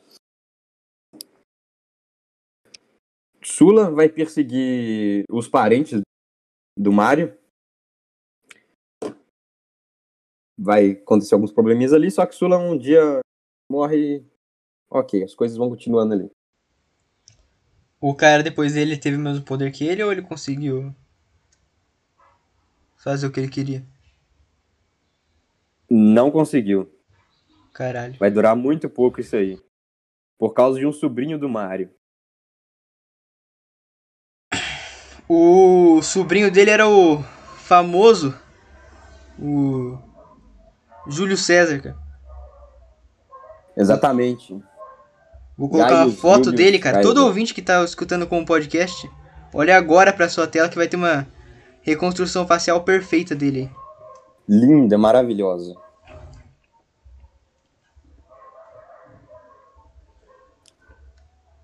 Então, só que na época ele não era velho assim, ele era bem, bem novo. Era um menino. Na época do governo de Sula, a família de Júlio saiu de Roma, foi viver no interior. Ele teve algum, estavam- alguma educação especial? Ele tinha educação patrícia, que todo patrício tinha. Apesar Gente. que a família, o ramo da família de, de Júlio César, já era uma família mais decadente, tinha perdido muito prestígio que tinha antigamente. Estavam numa certa decadência. Júlio fugiu, para ninguém consumir ele, digamos assim, por causa dos problemas que o, o, o tio dele, o Mário, teve. Depois que acabam os problemas com Sula, ele volta para Roma, lá para os 30 anos, já com vontade de fazer política. Ele é eleito como um questor. Ele tem a sorte de servir na, é, como ajudante de um governador. Ele teve, tipo, aquela ajuda de família pra subir na, na subir na vida política ou foi por esforço próprio? Foi por esforço próprio. Daqui a pouco a gente vai ver que ele vai ficar em dívida por causa disso. Hum. Ele tem a oportunidade como questor de servir como ajudante de um governador na Espanha. E lá ele já pega muita experiência militar, porque ele aprende a controlar as tribos pacíficas. Dessas tribos que ele consegue. As tribos pacíficas, não, ele pacifica as tribos, porque elas eram muito rebeldes. Ali ele já começa a ganhar um dinheirinho, por causa que aquelas regiões turbulentas da Espanha produziam muitos minérios, prata, ouro, essas coisas. E passa o tempo ele volta. Ele já é um senador. Ali ele encontra alguns amiguinhos não muito legais, como o Cato. O Cato ele usava uma toga preta, sempre pelado debaixo dela. Ele Caralho. falava que ele estava ele tava de luto sobre os males que aconteceram à República. Ele era muito, muito inimigo de, de, de César mesmo. Com tudo que é coisa que, que César fazia, ele tentava. Cato, ele. Ele nunca fez campanha como para tentar ser cônsul, ele parou como pretor. Mas ele tentava ser cônsul. Ele falava que o povo ia querer ele, mas nunca quis. Então, O nunca- Cato é aquele virou. cara que ele tem uma cara estranha, que ele é sempre muito velho quando é retratado. Eu acho que é ele mesmo.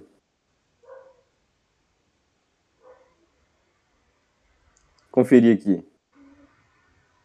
É o Peladão. Nossa, o Cato, o, o jovem, nossa, coisa horrível. O cara tá Sim, é. pelado. Então. Ele também. Júlio César também não se deu muito bem com Cícero. Ou Cícero, que eu falei antes, que era um excelente escritor.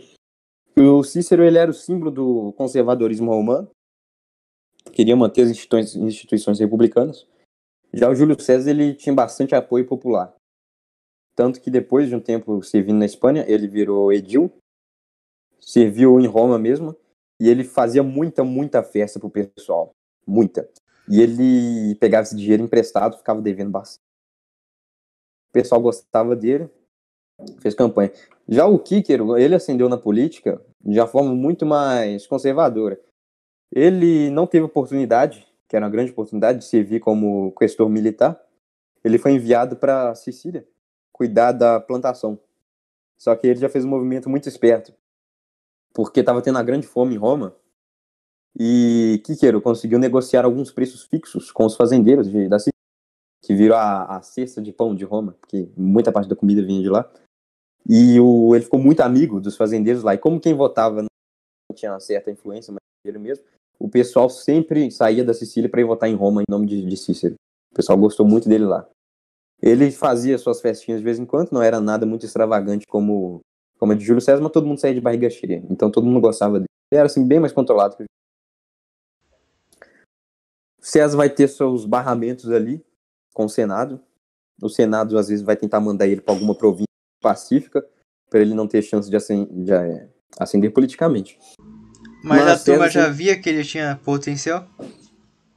Sabia, César era muito, muito simpático. Era um gênio militar também. Só que ele vai conseguir se virar ali e vai ir pra Gália. Na época, a Gália era só uma terra ali no sul da Espanha.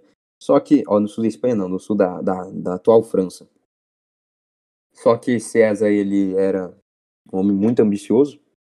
Ele usou as legiões que estavam ao dispor dele para conquistar toda a Gália, toda a região que nós conhecemos da França, ali na fronteira toda do, do Rio Reno, que corta ali dentro da Alemanha. Que imagem cursed, enfim. Foi ele conquistou, sozinho.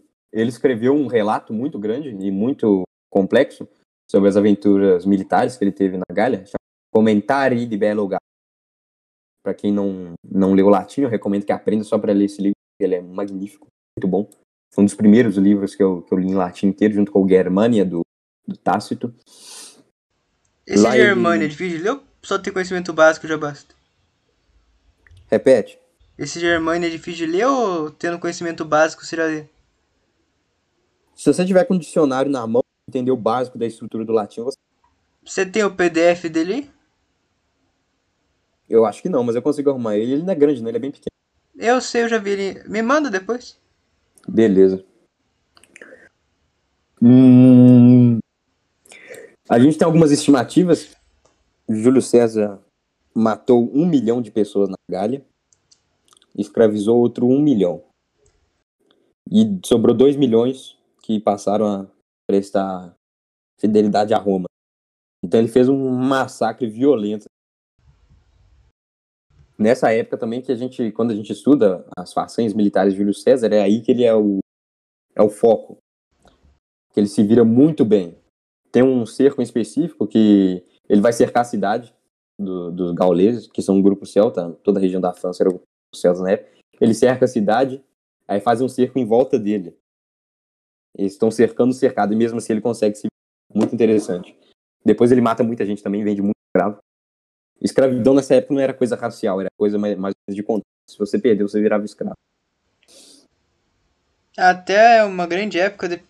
Eram os gregos que faziam, né? Quando você estava em dívida, você tinha que virar escravo. Isso durou muito tempo, até no Império do Brasil, se eu não me engano, tinha isso. Sim. Eh, Se eu não me engano, o nome oficial é servidão por identitura. Assim. Quase todo O povo. Júlio César ficou rico com a expedição que ele fez, que ele conseguiu pegar tesouros, vender escravos. Aí ele vira um dos homens mais ricos da República. Tinha um outro camarada dele que era muito rico, chamado Crasso, que era provavelmente o homem mais rico nessa época. Só que Crasso vai cometer um erro crasso. Daí que vem o nome. Ele vai fazer uma expedição no Oriente contra os Partas. Os Partas são um grupo nômade que dominaram a região da mas estão mais ou menos perto ali, que eles eram iranianos. Eram um nômade iraniano, próximo aos citas. E eles tinham um exército muito, muito grande. E Crasso perde uma batalha enorme, levou várias legiões para lá, perde. Tem uma lenda que, por causa da ambição de Crasso, os, os, os persas, depois que pegaram ele, mataram ele, fazendo ele tomar Alô? que ele engolisse. Tá me escutando? Tô, é que você parou de falar. para que ele conseguisse metaforicamente toda a riqueza que ele queria. É uma forma horrível de O que, que ele engoliu? Você? ouro líquido. Ouro? Meu amigo. Derreteram o ouro e enfiaram na goela dele. Caralho, que vacilo. Aí lá se vai o homem mais rico de. Tinha um outro camarada do. Do Júlio César, que era o Pompeu. Pompeu era conservador também, apesar que ele tinha suas opções políticas. Esses Pô. três formavam o triunvirato. O Pompeu já é Triunvirato. bem mais famoso que o Crasso. Uhum. O triunvirato começa a perder a- o tripé ali quando se perde crasso. Júlio César tá lá tranquilamente organizando a galera. Tá chegando a época de fazer campanha. Aí o Senado não gosta muito dele e fala, ó, Júlio César não, não pode entrar aqui agora não, vai se um pouquinho fora. Como ele não podia entrar e não podia fazer eleição. Aí ele tá num dilema. Estão querendo ferrar com a minha carreira. Eu quero continuar minha carreira. O que que eu faço? Aí ele fez uma coisa horrível para os conservadores da época, foi atravessar o rio chamado Rubicão. Que ficava ali no norte. Rubicão? É, esse é o Caralho. nome do negócio. Ele atravessa o rio, fica ali no norte da Itália. Ele atravessa o rio, não, cara. Ele atravessa o Cupicão. Sai fora. ele atravessa o Rubicão. Isso era proibido por causa que a Itália estava pacificada na época, não podia entrar com legião ali dentro. Ele atravessa com as legiões. E aí a gente começa a Primeira Guerra Civil Romana, Grande Guerra Civil. Claro, teve alguns outros conflitos antes, mas a Grande Guerra é essa. E o Senado aponta como chefe da, da República o Pompeu. É o Pompeu que estava mais ou menos amigo de César, apesar que eles tinham suas desavenças, tem que lutar contra César. Aí começa. Vai ser uma guerra um pouquinho longa, vai durar alguns anos. Júlio César vai ganhar. Só que Pompeu era amigo do faraó do Egito. Na época estávamos na dinastia Ptolomaica. Dinastia Ptolomaica era da família de gregos, descendentes de Ptolomeu, que era general de, de Alexandre. Então, o Júlio César vai atrás do Pompeu. E ele deixa para governar a cidade um doido chamado Marco Antônio. Marco Antônio ajudava muito o César na, na campanha. É engraçado que nessa da época Gália. geral tinha um nome meio. um nome forte, tá ligado? Tipo Júlio César, Marco Antônio. Aham. E os romanos tinham um número limitado de nomes. Isso é engraçado, era tipo 30 nomes no máximo. Aí você sempre vê no- nomes repetindo o tempo todo. Então, Marco Antônio fica lá em Roma, cuidando dos problemas, só que Marco Antônio era muito doido da cabeça, muito doido mesmo. Só fazia cagada. Como militar ele era muito bom, ele era meio que sem escrúpulos, completamente doido. O pessoal não tava gostando dele. Mas Júlio César foi atrás do Pompeu que se refugiou no Egito. Na hora que ele chega para conversar com o faraó, caçando Pompeu, o faraó entrega a cabeça do Pompeu. Dá pra imaginar como Júlio César reagiu a isso? Ficou bolado, cara. Ficou bolado, chorou. Chorou. Porque os, os caras eram inimigos, mas não. Mas era amigo também, né?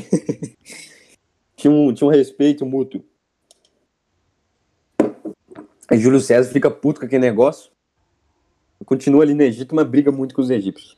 Não tem guerra aberta declarada. Mas um dia ele tá lá, no Egito, descansando, e alguém entrega um saco pra ele. Um saco bem grande, sem ser gay. Na hora que ele vê, sai do saco a mulher. A mulher é a tal de Cleópatra. Ah, o ouvinte deve conhecer ela. Talvez. É a maior piranha, a maior capivara hipergâmica da história.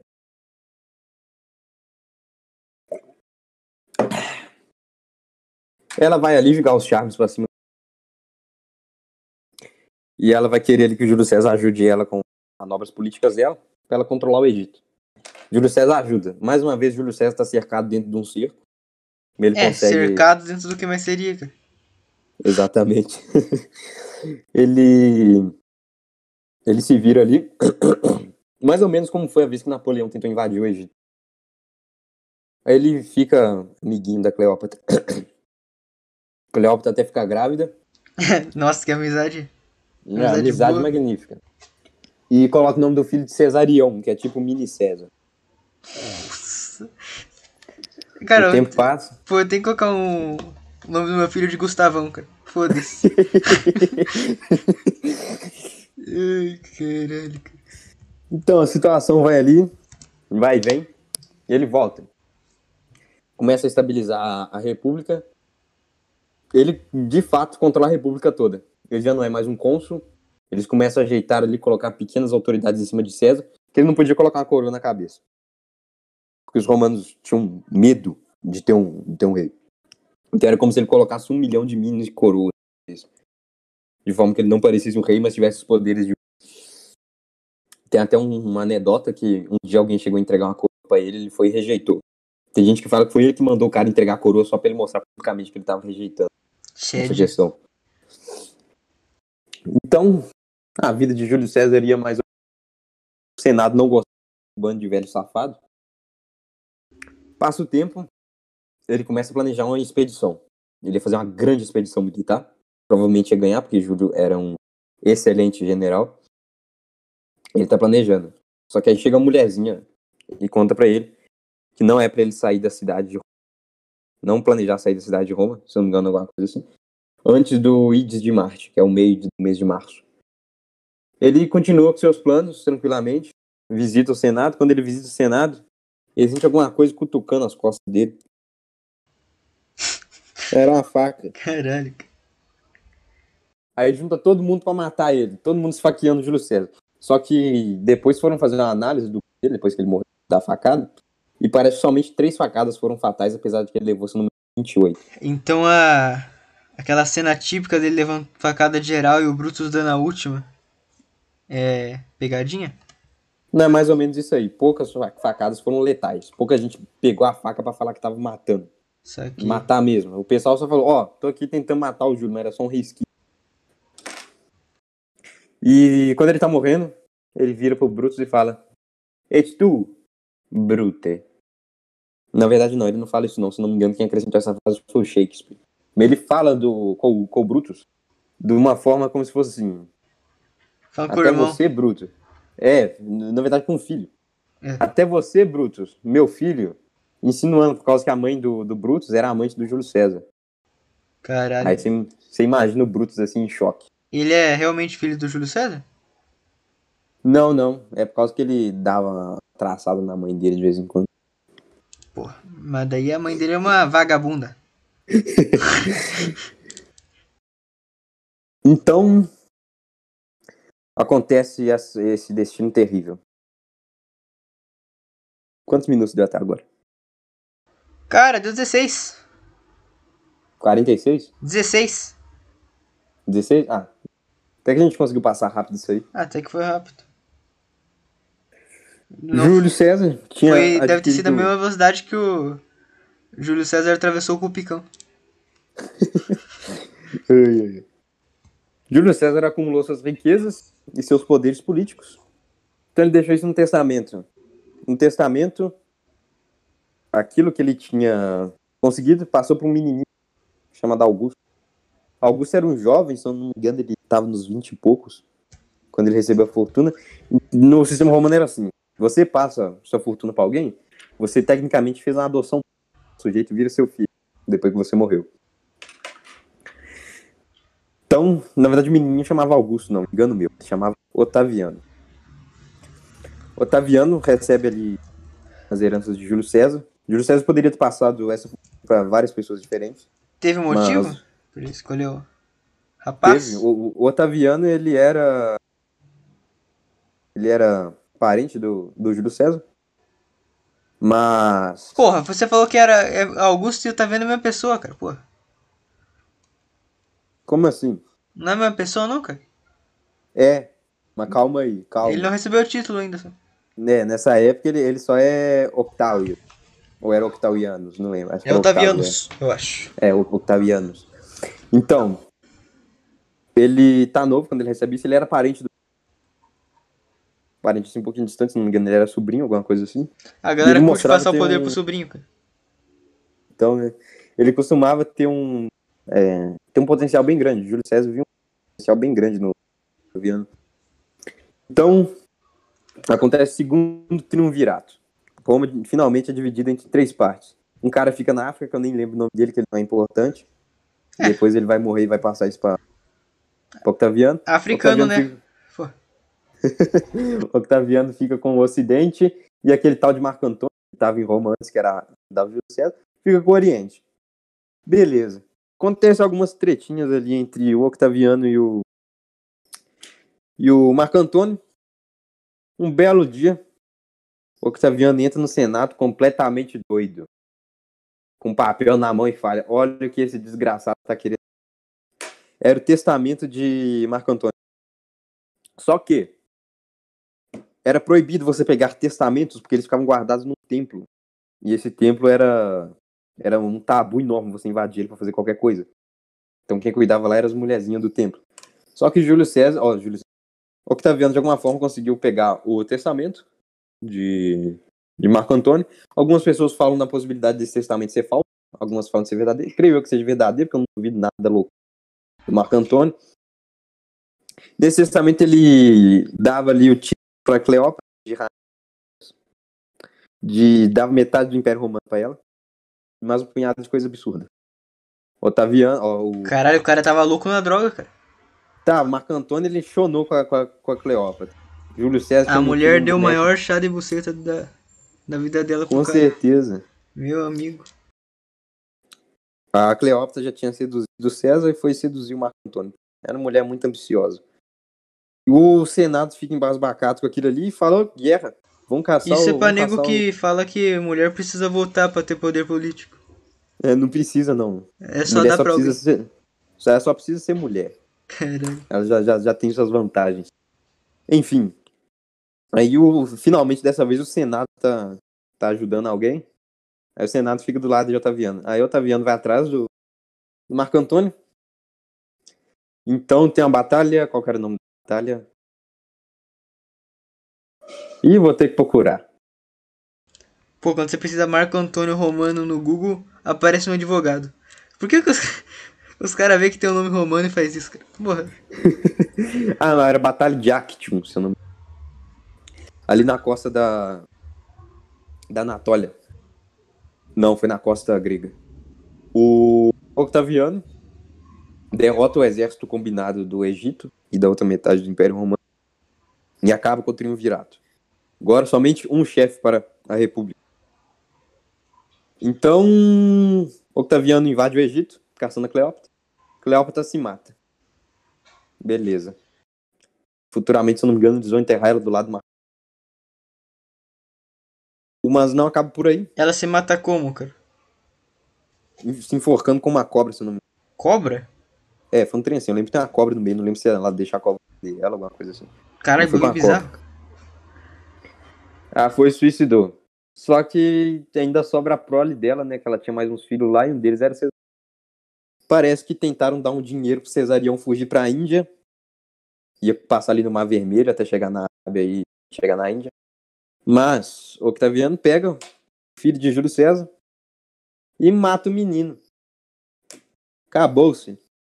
Então o Egito, a partir dessa época, vai ficar como uma província durante muito, muito, muito tempo. Vai ficar o quê que cortou aqui? Uma província romana. Ah, sim. Acabou-se a independência do Egito. E vai dar uma grana gigante. Porque o Egito, apesar de ser quase toda areia, a região ali do Nilo tinha uma produção agrícola muito, muito grande.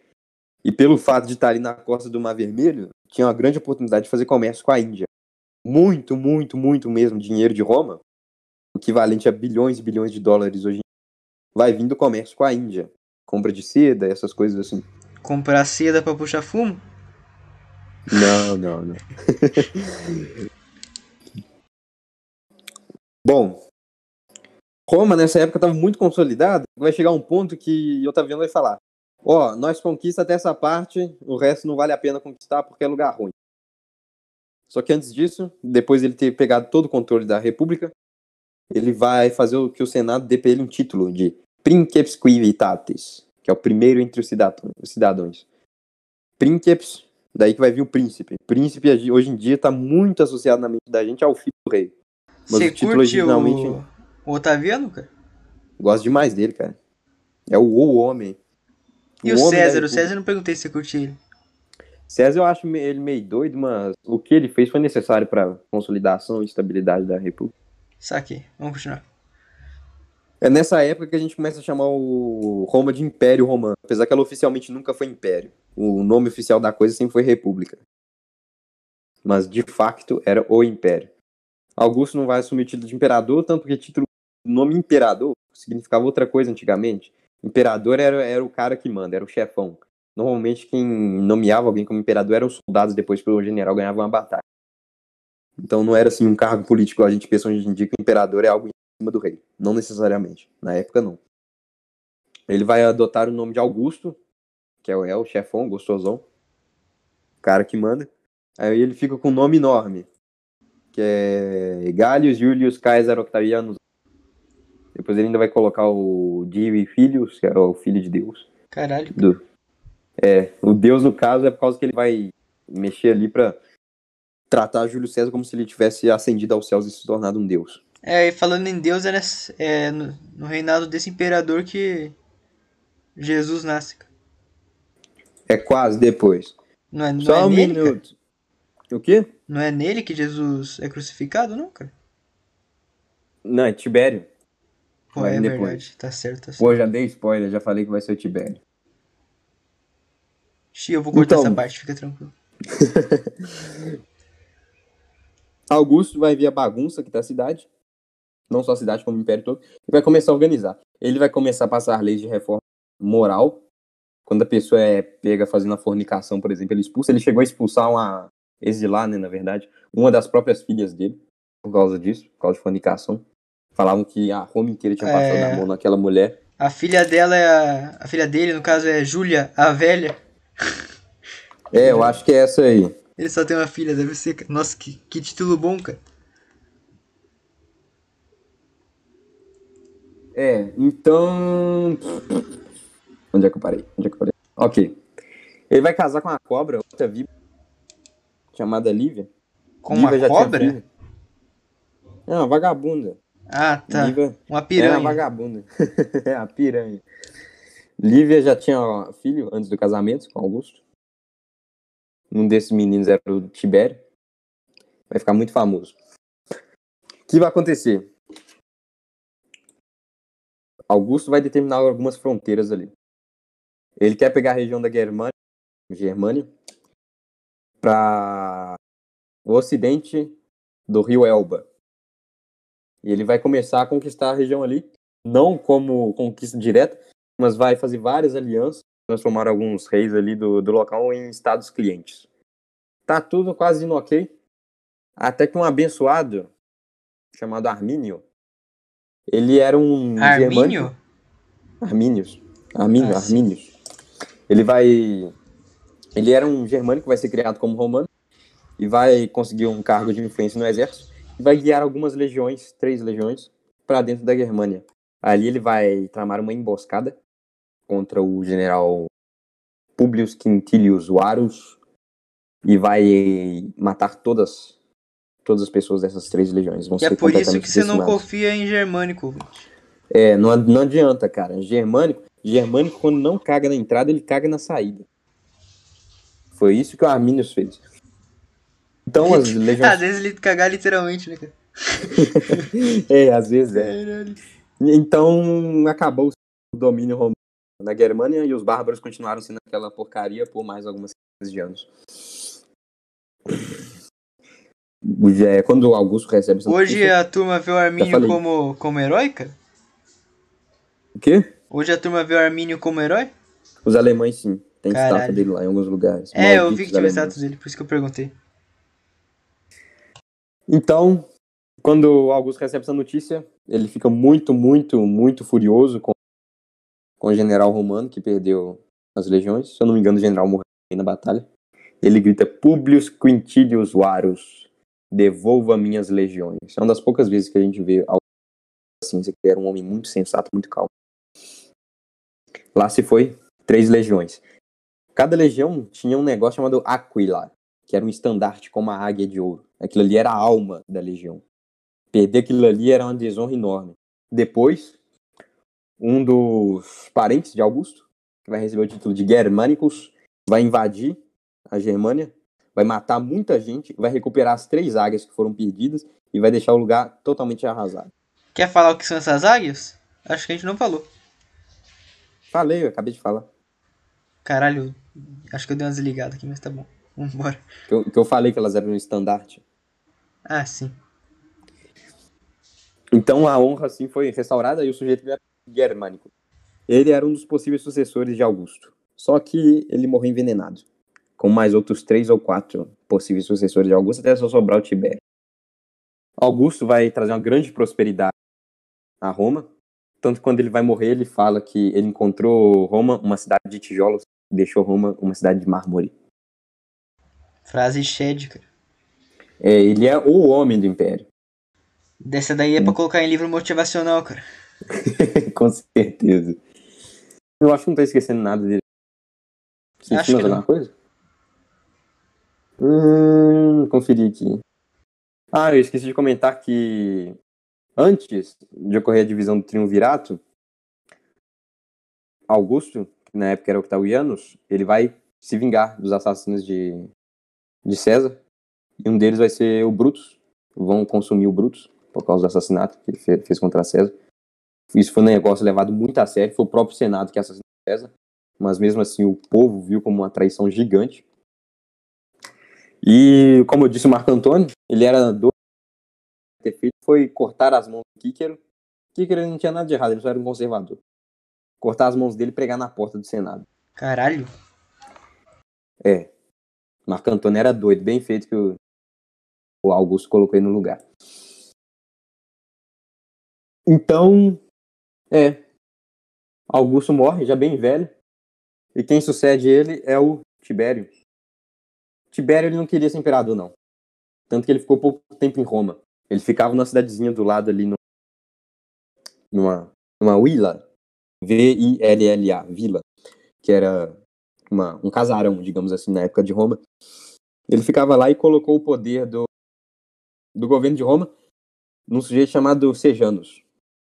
Sejanus, ele era, Cara. é, ele era o líder da guarda pretoriana. O que, que é a guarda pretoriana? Na época de Augusto, ele criou um, um grupo de legionários de elite para proteger o imperador. Aí era a guarda pretoriana. Só que na época de Sejanus, eles começaram a pegar algumas, a um, certo nível de influência. Eles eram como a, a polícia que oprimia a cidade toda. Coisa não prestou, não. Até que com muita dificuldade alguém conseguiu matar o Sejanus. O cara era ruim. Não fazia nada de bom. Matava a gente inocente, roubava os outros, coisa toda. Tibério, assim, não teve grandes problemas no, no governo dele, não. Era um governo até estável. E é no governo dele que a gente vê a, a aproximação de Roma com o rei da Judéia. Que Tibério, ele foi criado junto com, com um dos Herodes, é, que foi rei da Judéia.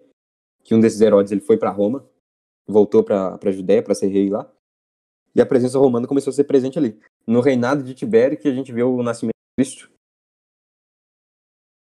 Só para lembrar a época aí, na época de Júlio César, a gente tem 60 e pouco. Na época que Augusto assume é, no ano 27 depois de Cristo. Pera aí. pera aí, pera aí, pera aí. Que foi? Ah, não, não, tá certo. Jesus nasceu no, no reinado de Augusto. Foi bem no finalzinho. Porra, aí, ó. Toma ali. O ouvinte já que duvidou de mim, cara. É porque, é porque o, a época ali. Calado, calado, capivara e pergâmico. É porque a época do, da morte de Cristo na cruz já é em Tibério. Que Augusto ele morre em 14 depois de Cristo. Então, Você foi Jesus- refutado hoje, cara. Só Então vergonha é o que Jesus resta. ele, ele, ele vai crescer ali no, no reinado de. No começo do reinado de Augusto e no reinado de Tibério. Tibério vai acabar em 37. Tibério não fez muita coisa por causa disso, ele não queria governar. Quem fez o governo dele, quem fez ele subir ao, trono, foi a mãe dele, a capivara da, da Lívia, que matou um punhado de gente envenenada. E a gente Ela tava jogando homens. CK3 com build de intriga. É. e a gente perdeu grandes homens. É, foi o Drusos, o Germânicos. Eles eram realmente grandes homens que provaram sua capacidade política e militar, mas infelizmente tragédias aconteceram. Depois um dos filhos do Germânicos vai ficar que ele vai ganhar o apelido de Calígula. Calígula significa botinhas, que era uma botinha Botinhas? militar. É, a botinha militar. Como Calígula gostava muito de usar esse tipo de botinha, virou apelido dele. Pro ouvinte que escutou até agora, a gente vai finalizar na apresentação do Calígula e a gente fala do resto no próximo episódio. e Provavelmente terminamos Roma já. Big beijo pra vocês.